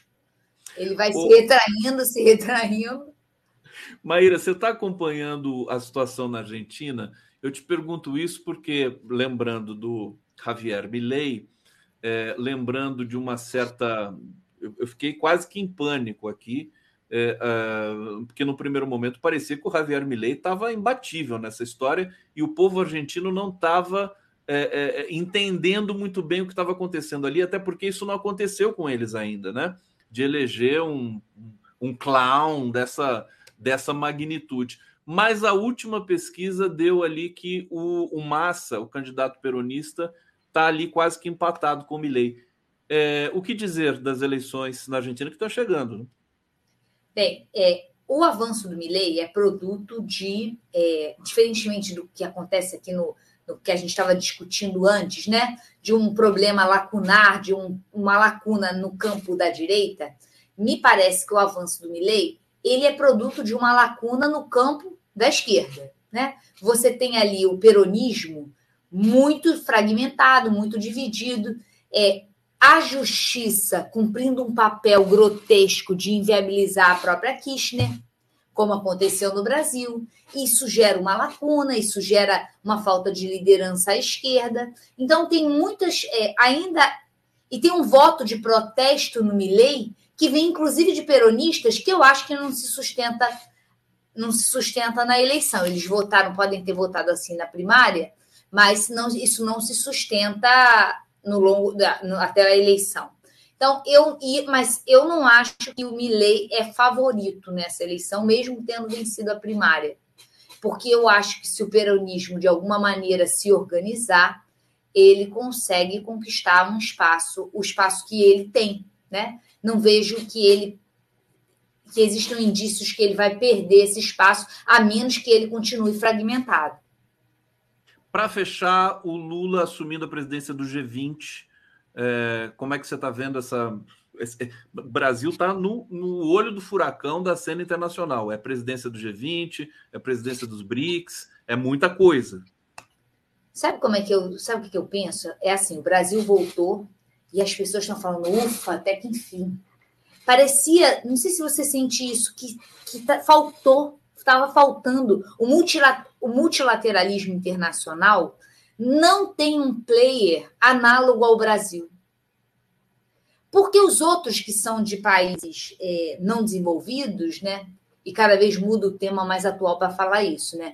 Uh, periféricos, sul global, mas países não desenvolvidos é, com o tipo de pujança que o Brasil tem e a tradição democrática, democrática, a última coisa que o Brasil tem é a tradição democrática, a tradição diplomática que o Brasil tem, um corpo diplomático bom, que consegue ocupar esses espaços em fóruns multilaterais com qualidade, profissionalismo. parece que o mundo estava assim: olha, a gente precisa. Porque fóruns multilaterais são locais complexos. É uma, é uma granada. Não estou dizendo que ah, o mundo estava esperando para o Brasil fazer uma coisa que é muito boa e muito legal. E Não.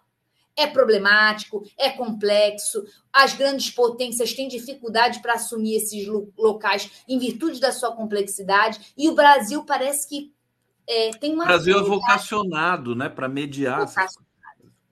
É impressionante. É Maíra Goulart, olha, a nossa próxima convidada, professora Poliana Ferrari, já está deixando um abraço aqui para gente, para você. Boa tarde, Conde Maíra e amigos. A gente deixa todo o carinho. Eu vou soltar a vinheta de transição aqui. É, e eu te agradeço muito, querida Maíra Goulart, sempre aqui iluminando o nosso debate com os seus comentários consistentes, corajosos. E eu te agradeço sempre. Eu que agradeço, desejo uma excelente semana a todos e mando um beijo para Poliana. Valeu, beijo.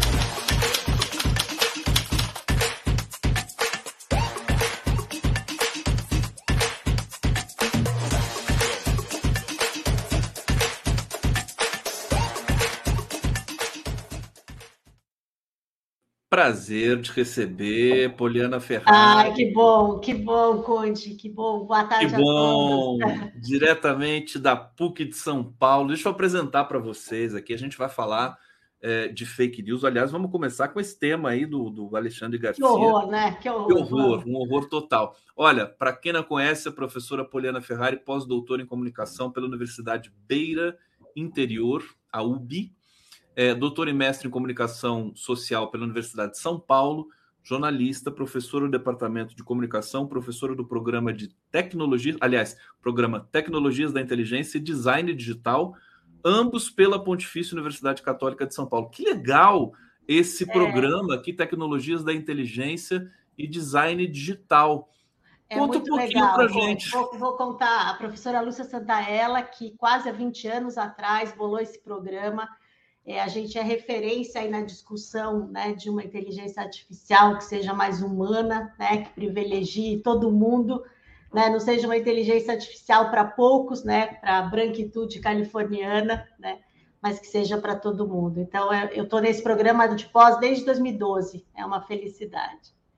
Muito bom. Então, hoje a, a, se ajeitem aí, porque vem, vem aula, vem aula para cá. É, Poliana, come, vamos começar falando sobre esse episódio do Alexandre Garcia, que eu acho que ele é pedagógico também, inclusive para o tema que a gente vai ele tratar é, mais é...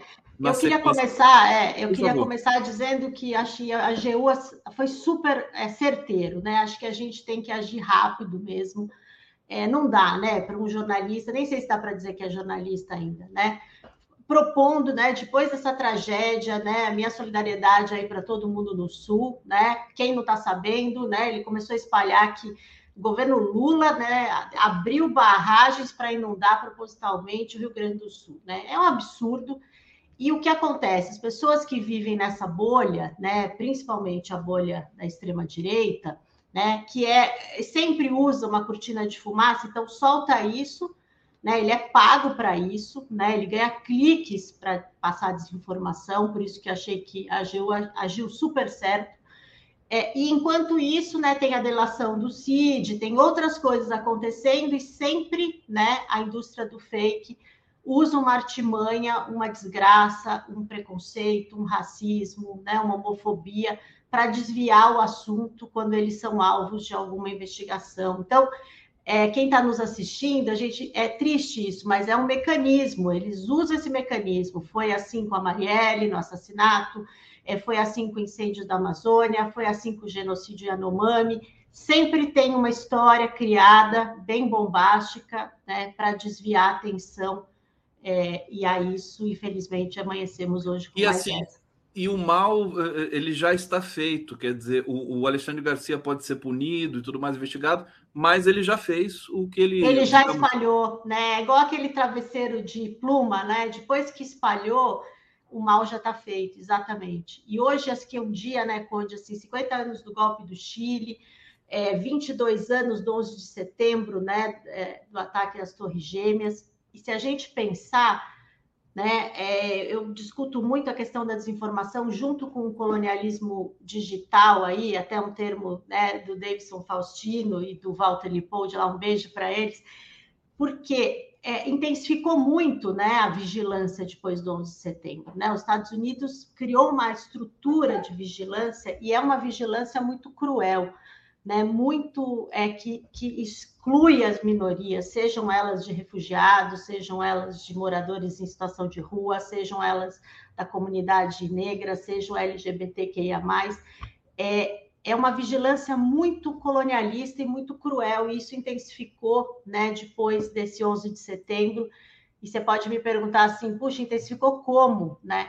Com os drones, com as biometrias, com a indústria do fake. O fake caminha com essas coisas. Então, as pessoas precisam pensar isso. Exatamente. Né? É, também faz 10 anos aí da denúncia do Snowden, as pessoas já esquecem, né? Quando ele falou que todo mundo era vigiado, né? Todo mundo com celular era vigiado. Agora, o, o, o, Poliana, eu acho que pesquisador sério no mundo hoje porque tem pesquisadores que também não são sérios, né? Vamos sim, lembrar. É, sim, olha a indústria do tabaco, da indústria do tabaco. É, você tem um dinheiro ali, né? duvidoso, né? Não há dúvida de que todo cidadão do planeta que está é, na rede, que tem um, né, que, que, que acessa. Que tem o um celular, né? basta ter um celular. Ela, todo, toda a vida dela está em algum lugar que, que se tem acesso sobretudo dessas agências americanas que são as mais, digamos, preocupadas com isso, né? Isso é, e além, é, e além, Conde, desculpa, até te cortei, né? Além, da, além das agências, a gente tem que pensar que as big techs, que são né, dominadas aí, gesto, né, a gestão, são homens brancos, né? Quem? Tem Bill Gates, tem o Zuckerberg, tem o Musk, tem o Bezos na Amazon. É, elas estão ali, né? Principalmente, a gente tem TikTok, mas principalmente as big techs, estão na Califórnia e elas coletam dados e vendem os nossos dados. Né? Então, assim, para quem é mais novo está assistindo o canal, né? Enfim, o Bezos começou comprando a Blockbuster, né? Em 97, não porque ele gostava de filmes ou do audiovisual, né? Pelo mailing dos clientes da Blockbuster. Depois ele compra o Washington Post, né? A, a mídia achou benevolente ele comprar um jornal que estava em situação mas, na verdade, ele tem um dos maiores data centers do mundo. Eles hospedam os dados de muitas empresas, governos e todo mundo. Então, assim, eles têm um interesse na informação. Né? E, e a indústria da desinformação nasceu nesse, nesse conglomerado e ela é espalhada, eles contribuem, por mais que a gente fale, né? Ah, e tem o botão de denunciar uma fake news no Instagram, a Meta fez alguma coisa mas ainda enxuga gelo, é muito pouco. Né? A gente precisa, é, casos como o do Alexandre Garcia, cadeia, mas a gente precisa, a gente precisa regular, precisa discutir né, a regulação, Conte. Agora, o Brasil está num caminho bom com relação a isso, porque é, o mundo está convulsionado, a gente vê limitações na Europa é, e nos Estados Unidos, as óbvias, óbvias limitações em função de eles serem o centro irradiador da espionagem e tudo mais, e, e, e da plantação de discursos, né, de, de ódio e tal.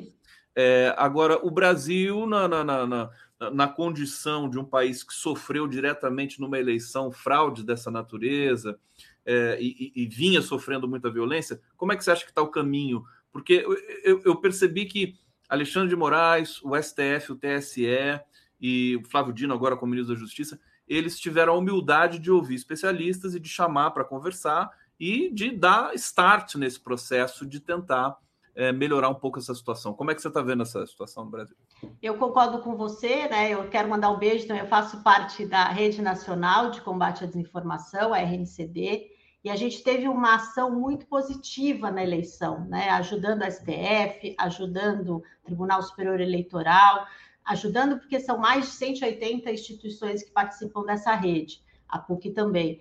E assim, a gente teve um papel, a sociedade, eu acho, é, de alertar esses órgãos públicos, porque se a gente não tivesse feito esse barulho, olha que com esse barulho, né, com, com todas as campanhas e com todas as ações dos tribunais, a gente ainda teve um 8 de janeiro e a gente teve uma eleição né, muito, muito acirrada. E a gente vem falando isso, Conde, desde, né, desde lá do golpe da Dilma, desde 2013, né? Tinha uma, uma movimentação já é, com desinformação sendo estruturada, né? E aí a gente viu, né, enfim, Patrícia Campos Melo, né, denunciou outros, a gente viu que tem forças, né, com, com, né, com a sociedade civil, com empresários, é uma indústria muito, para você ter uma ideia, é um levantamento é, da Universidade de Baltimore, só com a questão de saúde, pandemia, no meio da pandemia, 2021, a indústria fake né, faturou 9 bilhões de dólares. A gente fala com o quê? Não deixando as pessoas se vacinarem, né, impulsionando remédios que não funcionam. Então, acho que a gente fez um avanço grande, a gente não pode perder de vista a regulação, e a regulação da, da IA também, inteligência artificial precisa ser regulada, é, então, acho que a gente está num caminho e espero que o governo Lula não perca essa chance. Tem muitas frentes, né, Conde? Tem muitas frentes para resolver, mas que não perca essa chance. Se tem um governo, acho que hoje no mundo, que, que vai conseguir lidar com, esse, com essa questão, é o governo Lula, né? É, enfim, tem tantas coisas que a gente, inclusive, alerta aqui, que estão é, deficitárias e tal no próprio governo, mas nesse especial, nesse é, específico das questões digitais, quer dizer, o Brasil já sofreu tanto, já está tão traumatizado que já se criou uma resposta aqui, né? É, criou Brasil... uma casca, né? É como a casca de tartaruga, a gente já está mais resistente, eu acho. É um pouco exatamente, mais... o mundo está de olho aqui para essas respostas, né? É, exatamente. Lembra quando a Dilma foi né, grampeada, né? Precisou o Snowden denunciar e né, a gente não tinha essa dimensão. Eu acho que nem a esquerda tinha dimensão de como era estruturada a indústria né, da desinformação e como essas bolhas e os algoritmos, veja o lobby das big techs em Brasília, né? Como elas distorcem e podem, né? A gente viu isso, né? Mudar a eleição, fazer as pessoas não se vacinarem. Sempre me perguntam, Conde, tem alguma coisa boa né, na desinformação? Nada. Sempre é sempre uma um, um, é, sempre espalha alguma coisa ruim. Então, veja essa história das barragens no sul agora. Lembra quando teve Brumadinho Mariana também tinha desinformação sobre a lama. Mas essa essa fake news criminosa do Alexandre Garcia, eu acho que ela já é, ela, ela já está num patamar que dá para você classificar de maneira diferente na, né, nesse ecossistema, né? Eu tô, eu tô dizendo isso e, e vou te perguntar o seguinte, é, porque não vai dar, a gente não vai se livrar, né? Das fake news. Parte da realidade existe uma indústria, né?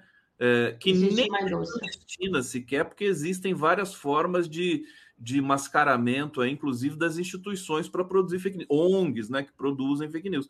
É, fala um pouquinho sobre isso, quer dizer, da inevitabilidade de é, quando... a gente vai ter de conviver com esse fenômeno?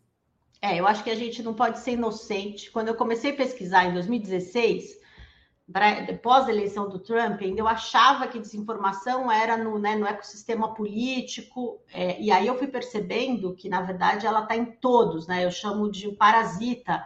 Por que um parasita? Ela precisa de um hospedeiro que hospedeiro? Pode ser eleição, pode ser vacina, pode ser mulheres, pode ser a parada gay que está acontecendo naquela semana, vai ter alguma coisa. Pode ser uma cortina de fumaça para encobrir uma outra coisa. Então, a gente tem o um momento da delação, surge essa história da barragem. É, você teve, né? É, criminosamente, a gente vai percebendo os canais que, né, que passaram a desinformação, por exemplo, a gente demorou uma semana, a gente estava avisando tem que tirar do ar né, no 8 de janeiro. E ainda as, né, as, as big techs, Google, YouTube, continuaram faturando porque dá clique, porque então assim. Eu acho que tem várias frentes. Primeiro, perceber que não vai passar, infelizmente, né? Primeiro, também reconhecer que a inteligência artificial precisa ser regulada, porque a gente precisa que ela seja boa para todos, né? Não só para um grupinho, branco eleito, ela não pode ser racista, ela não pode ser preconceituosa. ela não pode ser exploratória, né? Então, quando a gente vê uma, né, uma OpenAI lá, dona do chat GPT, pagando um dólar no Quênia para as pessoas imputarem dados, é um trabalho análogo à escravidão. Então, a gente também tem que ficar de olho. Tem que ficar de olho que governos de extrema-direita, né? Veja Milley na, na Argentina, enfim, todos vão usar de desinformação, né? É, virou uma indústria muito e fatura muito. Então, acho que a gente precisa discutir isso com os avós, né, com a terceira idade que cai, precisa discutir na escola do ensino fundamental, já está lá na, né, na BNCC, na Base Nacional Curricular, mas ainda muita escola não discute. A gente precisa discutir nos sindicatos, nas ocupações, em todos os lugares. É, porque senão a gente vai perder o bonde, assim, e a gente não pode ser um país que simplesmente se defende, né? Se defender é o que a gente fez na eleição. Se defende, denuncia, tira do ar, a, né, denuncia que aconteceu isso, mas a gente precisa também ter um passo anterior, que é se prevenir sabendo que vai ser a lama, que a gente vai conviver com isso esse século, junto com o aquecimento global, vai ter desinformação. E a gente vai ter de aprender a conviver com isso, com as ferramentas que nós fomos criando, né? Exatamente. Até porque, né, Poliana, nunca nós estivemos imunes a mentir desde a Bíblia, não. desde os textos Não, sagrados. eu falo, como sair das bolhas, eu falo desde Roma Antiga. O que, que não tinha, né, Conde? Não tinha escala. Né? A gente teve a história da escola base, governo Getúlio tinha fake news, né? a gente teve varíola no começo do século XX, mas muito menos pessoas liam jornais, muito menos pessoas tinham acesso. Agora espalha né, numa velocidade, o estrago desse Alexandre Garcia, quanto foi? Daqui a pouco a gente vai conseguir medir, mas o estrago é muito grande. Né? Então, é, até porque esse, ela, ela, as, as, fake news associadas ao discurso de ódio, e acho que é um outro fenômeno, ela tem um potencial destruidor, já visto o que a gente viu no 6 de janeiro nos Estados Unidos e no 8 de janeiro aqui no Brasil, duas cenas emblemáticas da, do decaimento da capacidade das pessoas se, é, é, digamos, é, protegerem do, do, das falsas pautas. Quer dizer, as pessoas foram. Você tinha ali senhores e senhoras que foram levados para Brasília, né? Que foram por, por sua vontade, sim, evidente, sim. mas uma vontade fabricada ali com, com armamento pesado, né? É, exatamente. Você fica né, municiando esses grupos, essas pessoas, seja o QAnon, seja os grupos aqui, né? Tinha um grupo secreto que chamava Festa da Selma, que ficava no Telegram e no WhatsApp impulsionando essas pessoas. E aí, para as pessoas ficarem pensando o seguinte: ninguém está imune à desinformação, ao discurso de ódio. Né? Eu falo isso, né? Num, num novo livro que vai sair, o Descolonizar pelo afeto, agora em outubro. Em primeira é, mão aqui. Primeira mão, primeira mão, primeira mão. Depois eu volto para contar. Que, que discute uma educação antirracista, né? E, e, mostra que a desinformação bebe nessa, nessa questão do colonialismo há muito tempo. Mas essas pessoas são todos os dias alimentadas com ódio ali. E elas e, e, a desinformação casa exatamente com a carência da pessoa. Eu falo isso no Bolhas, né? No Como Sair das Bolhas. Em vez da pessoa ir para o divã né, os casos ali dos presos na Papuda, a gente falava assim, tem gente que tem salvação, né, vai para o divã ainda, tem gente que é hospital psiquiátrico, já descolou totalmente da realidade. Mas como que uma pessoa descolou da realidade?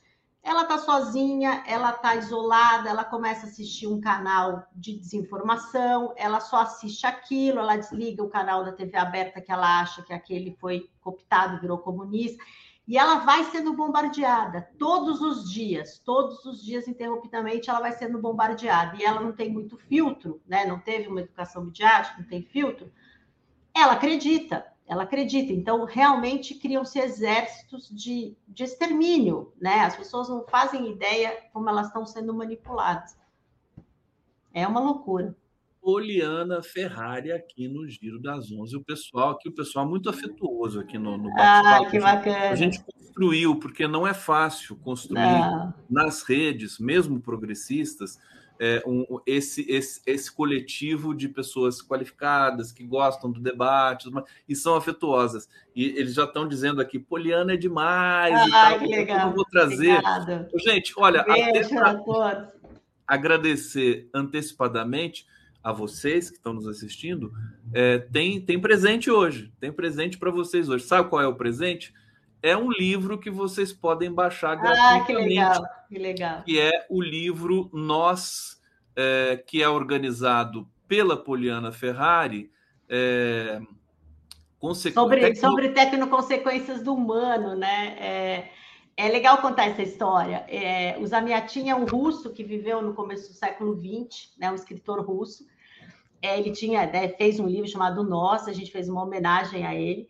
É, e ele dizia né, que numa sociedade futura, imagine, ele escreveu isso em, 2000, em 1918, entre 18 e 21 ele escreveu. E ele dizia que numa sociedade futura, que ele não viu, mas ele projetou, né, as pessoas iam ser números e as pessoas não iam ter mais identidade, elas iam andar, agir como manada, né, como autônomos, assim, né, exercendo funções, não ia ter mais o amor, as pessoas iam ser totalmente é, robotizadas e sugadas por uma grande tecnologia. E aí, nosso grupo de pesquisa, que é o Comunidata, que é um grupo CNPq, é, a gente ficou chocada, releu esse livro, né, e falou: nossa, né, estamos vivendo exatamente isso, né? Vamos, vamos resgatar esse livro que já está em domínio público até.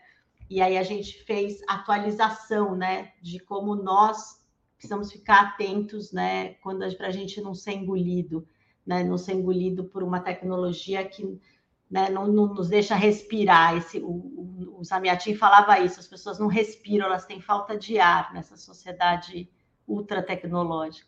Essa é basicamente a, o conceito do livro. Eu vou pedir para você comentar rapidamente um pouco o teu artigo, é, que ah. tem um título assim tão bonito. Deixa eu só pegar, recuperar aqui o índice. Estou chegando lá. É, tá, o que faz humanos é a capacidade de amar tão bonito isso aqui. Deixa eu só reforçar para o público. Eu coloquei o link para vocês fazerem o download gratuito no bate-papo. É só clicar ali que você vai ter acesso a esse conteúdo fantástico que foi prefaciado pelo Eugênio Butti. Fantástico Butti, que de vez em quando aparece por aqui também. Fala para a gente um pouco do, da tua reflexão. É, a, essa capacidade de amar, porque assim, o que, que a gente vai conseguir ser diferente de uma IA, por exemplo, que cada vez está engolindo mais conteúdo e cada vez responde melhor e cada vez. A nossa capacidade de amar, e é, um, é uma capacidade de amar, muito como dizia Bell Hooks, né? Não é um amor consumo, casal só, amor que, que o marketing criou, né? É um amor pelo outro, pelo diferente, né? Pela música diferente, pelo churrasco na laje, pelas pelos casais que almoçam sorvete, não querem almoçar arroz feijão, quem tem cachorro e gato não quer ter filho. É esse amor, assim, é, é você se dispor a olhar o outro com afeto, né? Não com extermínio. As pessoas estão com tanto medo, estão se sentindo tão é, isoladas, né? Que elas olham o outro como vou exterminar o outro, né? Em vez de, de abraçar o outro, acolher o outro, né? Acho que isso está faltando muito. Então, é essa a ideia. É uma. Eu me lembro quando o Lula tinha acabado de sair da prisão política, é, eu fiz uma entrevista com ele e ele dizia uma coisa assim recorrentemente naquele momento, inclusive que o Lula passou por momentos diferentes depois de sair da prisão, né? Ele estava muito muito sensível naquele momento. Muito emotivo, tinha... né? Muito emotivo. É, muito emotivo. Ele dizia assim: é preciso reumanizar o Brasil.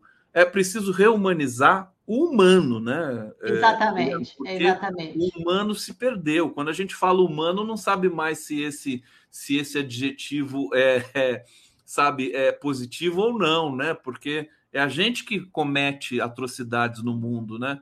É uma coisa Exatamente. impressionante. E Eu as acho... pessoas perderam, né, Conde? As pessoas perderam. É, um beijo para o Arbex, nosso amigo querido aí.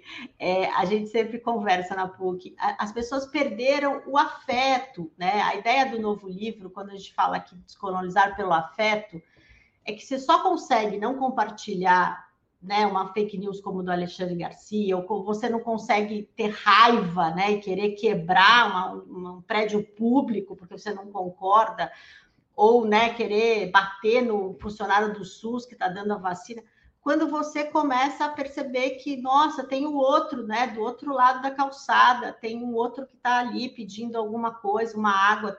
A gente, as pessoas pararam de olhar para o outro, né? Elas olham as telas, mas não olham para ninguém mais. Então, é, só isso, é, é o único jeito da gente barrar todo esse ódio é com amor, não tem outro jeito.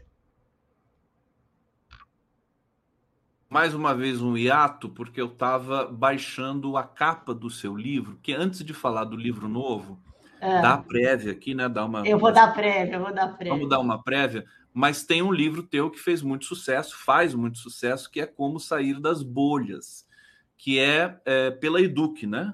Isso, foi, saiu em 2018, é, foi um dos primeiros. Esse livro, é. eu só falar para o pessoal, eu já coloquei aqui no bate-papo para você comprar. Esse livro está à venda é, na Amazon, em todas as livrarias, está saindo a segunda edição.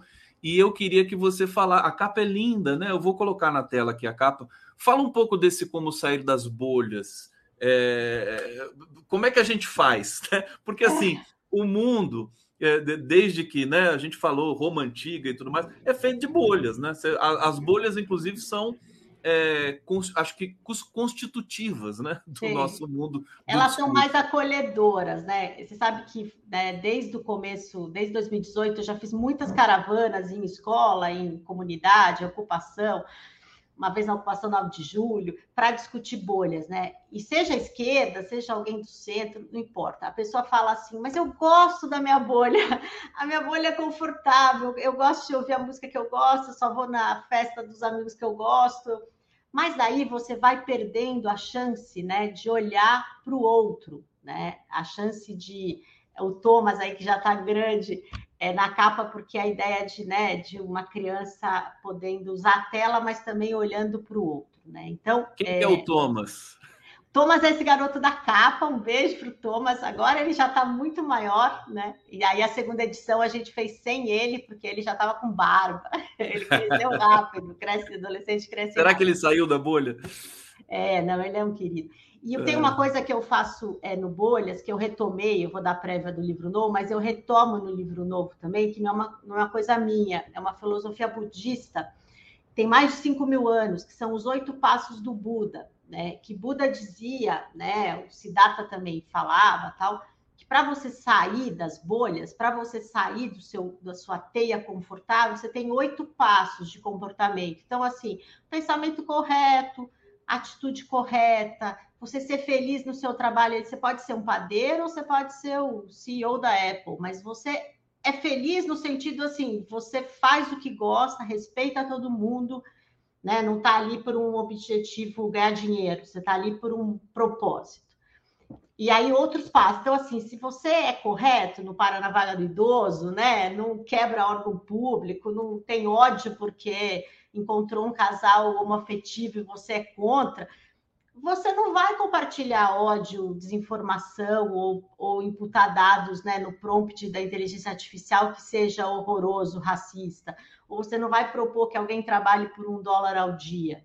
Né? Então, é, aquela pessoa assim, você deixou sua faxineira em casa na pandemia e pagou o salário dela? Então, então não precisa da gente falar de, né, de digital. Você é uma pessoa bacana, e aí é um exercício, né? Porque é o mesmo exercício de não jogar o lixo, de reciclar, de, né? Então a gente entre o que a gente fala nas redes e o que a gente faz tem uma distância enorme e a gente precisa juntar isso, né? E ter amor. Eu lembro muito, né, do, do Lula falando que as pessoas deviam voltar a namorar, né? Fazer churrasco, ser feliz, porque tem que ser feliz também. Gente, gente pesada, triste, não, não, não vai ajudar, né? Não vai vai realmente acreditar no Alexandre Garcia, né? Vai acreditar numa coisa. Ele é sinistro. Como que você pode acreditar? Então.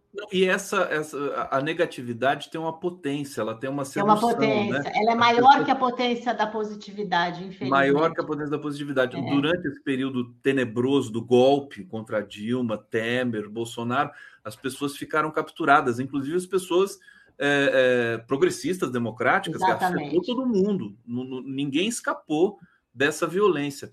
Olha, vamos seguir aqui, o tempo está passando rápido, quando a ah. conversa é boa desse nível, passa rápido mesmo. Eu vou colocar na tela aqui, olha, esse aqui é o livro que você pode baixar gratuitamente, ah, tá? Tá no bate-papo, faça um bom uso. O nome do livro é Nós, como é que é? Tecnoconsequências do, da, é, do humano. No consequência sobre-humano. Ah, Elizabeth mandando beijo. A Elizabeth está baixando para ler aqui. Sua linda. É. É, Gisele Calil Avelar, que fofo, obrigada. Ah. É, Diego Carvalho, Conde, esse livro tem no site da Amazon e loja Saraiva. Olha, o livro Nós é gratuito. Agora, e o Bolhas o tem, o Bolhas livro, tem. O Bolhas tem. O Bolhas tem, é. é. Zélia Goulart. Poliana é maravilhosa aqui. Eu não ah, sei. Não ela foi 100, é, foi 100, é 100. É 100%. Obrigado, Zé. Isa Zoch, é, Zoc, minha filha também se chama Poliana. Olha, olha só o carinho. É, empatia, né? Paulo, Paulo Paiva, eles pensam como essa notícia pode ser falsa se diz exatamente o que eu penso. Pois é. Exatamente, é confirmação. isso. Confirmação. É, as pessoas. Eu vou lembrar, gente, vamos relembrar aquele, aquela fake news horrorosa da Marielle, né? Depois dela ser é, assassinada, horas depois, duas horas depois, já tinha fake news, né? Que ela era amante do Marcinho VP. Vocês lembram disso? Então, e aí, por que, que a pessoa compartilha? A pessoa nem sabia quem era Marielle. Mas, assim, a pessoa pode ser racista, a pessoa pode ser homofóbica, ela pode ser os dois. E aí ela acha um, um gatilho, sempre tem um gatilho. É um gatilho sempre ruim, bem sempre sombrio. Que a pessoa fala, ah, tá vendo? Né? Tá vendo? Tinha um problema, não é possível, né? Ela tinha alguma coisa de errado. E aí a pessoa ela descarrega aquele ódio, né? É, precisa levar isso para o analista, para né? terapia, não não sair aí compartilhando. A gente também, a gente, a gente passou todo esse tempo, viu, Poliana, aqui no 247, na TVT, canal do Conde, prerrogativas. A gente passou esses últimos anos debatendo só isso, praticamente, a questão dos efeitos das fake news, do discurso de ódio. E, e, e o que a gente pôde entender é que nós, nós estamos, uh, fomos afetados por esse, por esse processo e temos de fazer uma luta contínua contra ele. Não existe uma receita mágica que Não. vai nos tirar desse cenário. Quer dizer, nós podemos é, criar instrumentos, ferramentas importantes e tudo mais, e eu acho, inclusive, que depois desse período sombrio, é, é, haja vista agora a economia melhorando, salários, situação, as pessoas começam a pensar no futuro de novo, né? Quer dizer, o futuro estava uh, adormecido.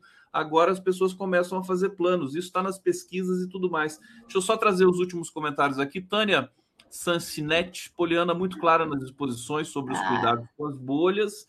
É, Ica de Oliveira Mota, esse discurso de amor e do afeto é muito bonito, mas apaga a luta política e a luta de classes. Eu vou aproveitar esse comentário da Ilka. Eu quero pra... conversar com a Ilka também. É, é muito interessante para falar do teu novo livro, que você ainda está finalizando, né? Que é o. Um, como é como, que é? É como é, descolonizar pelo afeto. Descolonizar pelo é, afeto. É. Explica para gente porque vale a pena isso. É. E aí, Ilka, eu acho que a militância é sempre eu não acho, né? É, lembra quando a esquerda achou que o Lula estava muito paz e amor, né? Que ele estava muito namorando. Eu acho que a gente tem que ser feliz mesmo. Acho que a, a militância não precisa ser é, sempre pesada, sempre de trincheira, né? Eu sempre lembro assim, acho incrível, né? O MST tem duas vertentes. Eu acho que tem a vertente da ocupação, que é super importante, e tem a vertente dos orgânicos. Ele pode fisgar uma pessoa que está meio ali sem saber, né, pelo tomate orgânico, pela banana orgânica. Então, a ideia do descolonizar pelo afeto é muito em homenagem a Bell Hooks, que ela dizia: todo mundo pode ser fisgado pelo afeto, todo mundo pode recontar a história. Né? A ideia da, da, da, colonização, e aí pegando a Maíra que falou dos símbolos do 7 de setembro, né? adorei sua fala, mas, é, a gente precisa recontar isso, né? recontar que dos 4 milhões né, de africanos que vieram nos navios negreiros para o Brasil, quase 700 mil morreu nos porões do navio. A gente tem que recontar para a garotada, né, que a falácia da princesa Isabel foi construída pela mídia.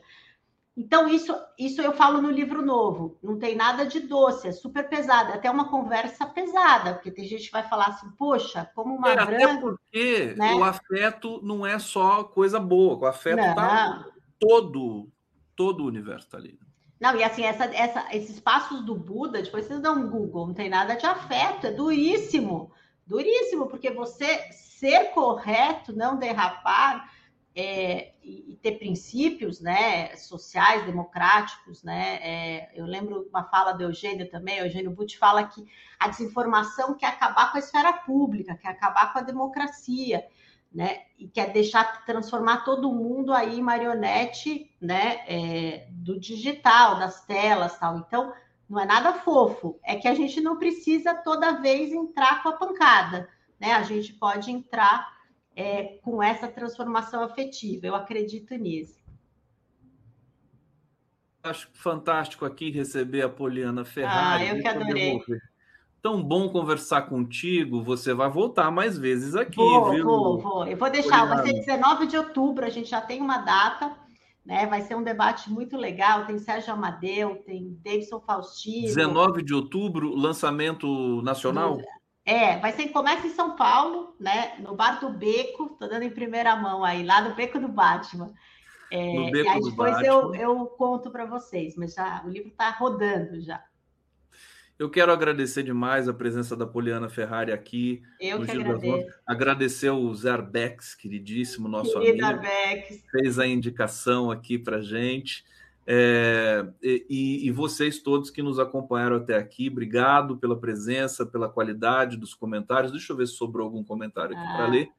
É, pessoal, sempre muito é, justamente afetivo. Acho que essa que é a chave, né? Que você. Eu acho, eu acho que a gente vira, a gente vira com afeto. Né? Tem, tem, tem casos que são irrecuperáveis, concordo. Claro. Mas a gente, a gente vira muito com afeto, com certeza. E acho que é um pouco a história também da, da esquerda e dessas últimas eleições que mostraram é. isso, né? Teve muito afeto envolvido. Mais do Obrigado que Lula, a todos. Né? Diga, acho, querida, você quer falar? Não, eu ia falar que eu acho assim, mais afeto do que tem o Lula, tudo que ele passou, eu acho inacreditável. Pois é, nós, é. nós temos alguma sorte também. É. Voltamos amanhã com Giro. Super semana para todos vocês. Obrigado, gente. Beijo. Tchau, Tchau, Tchau, gente.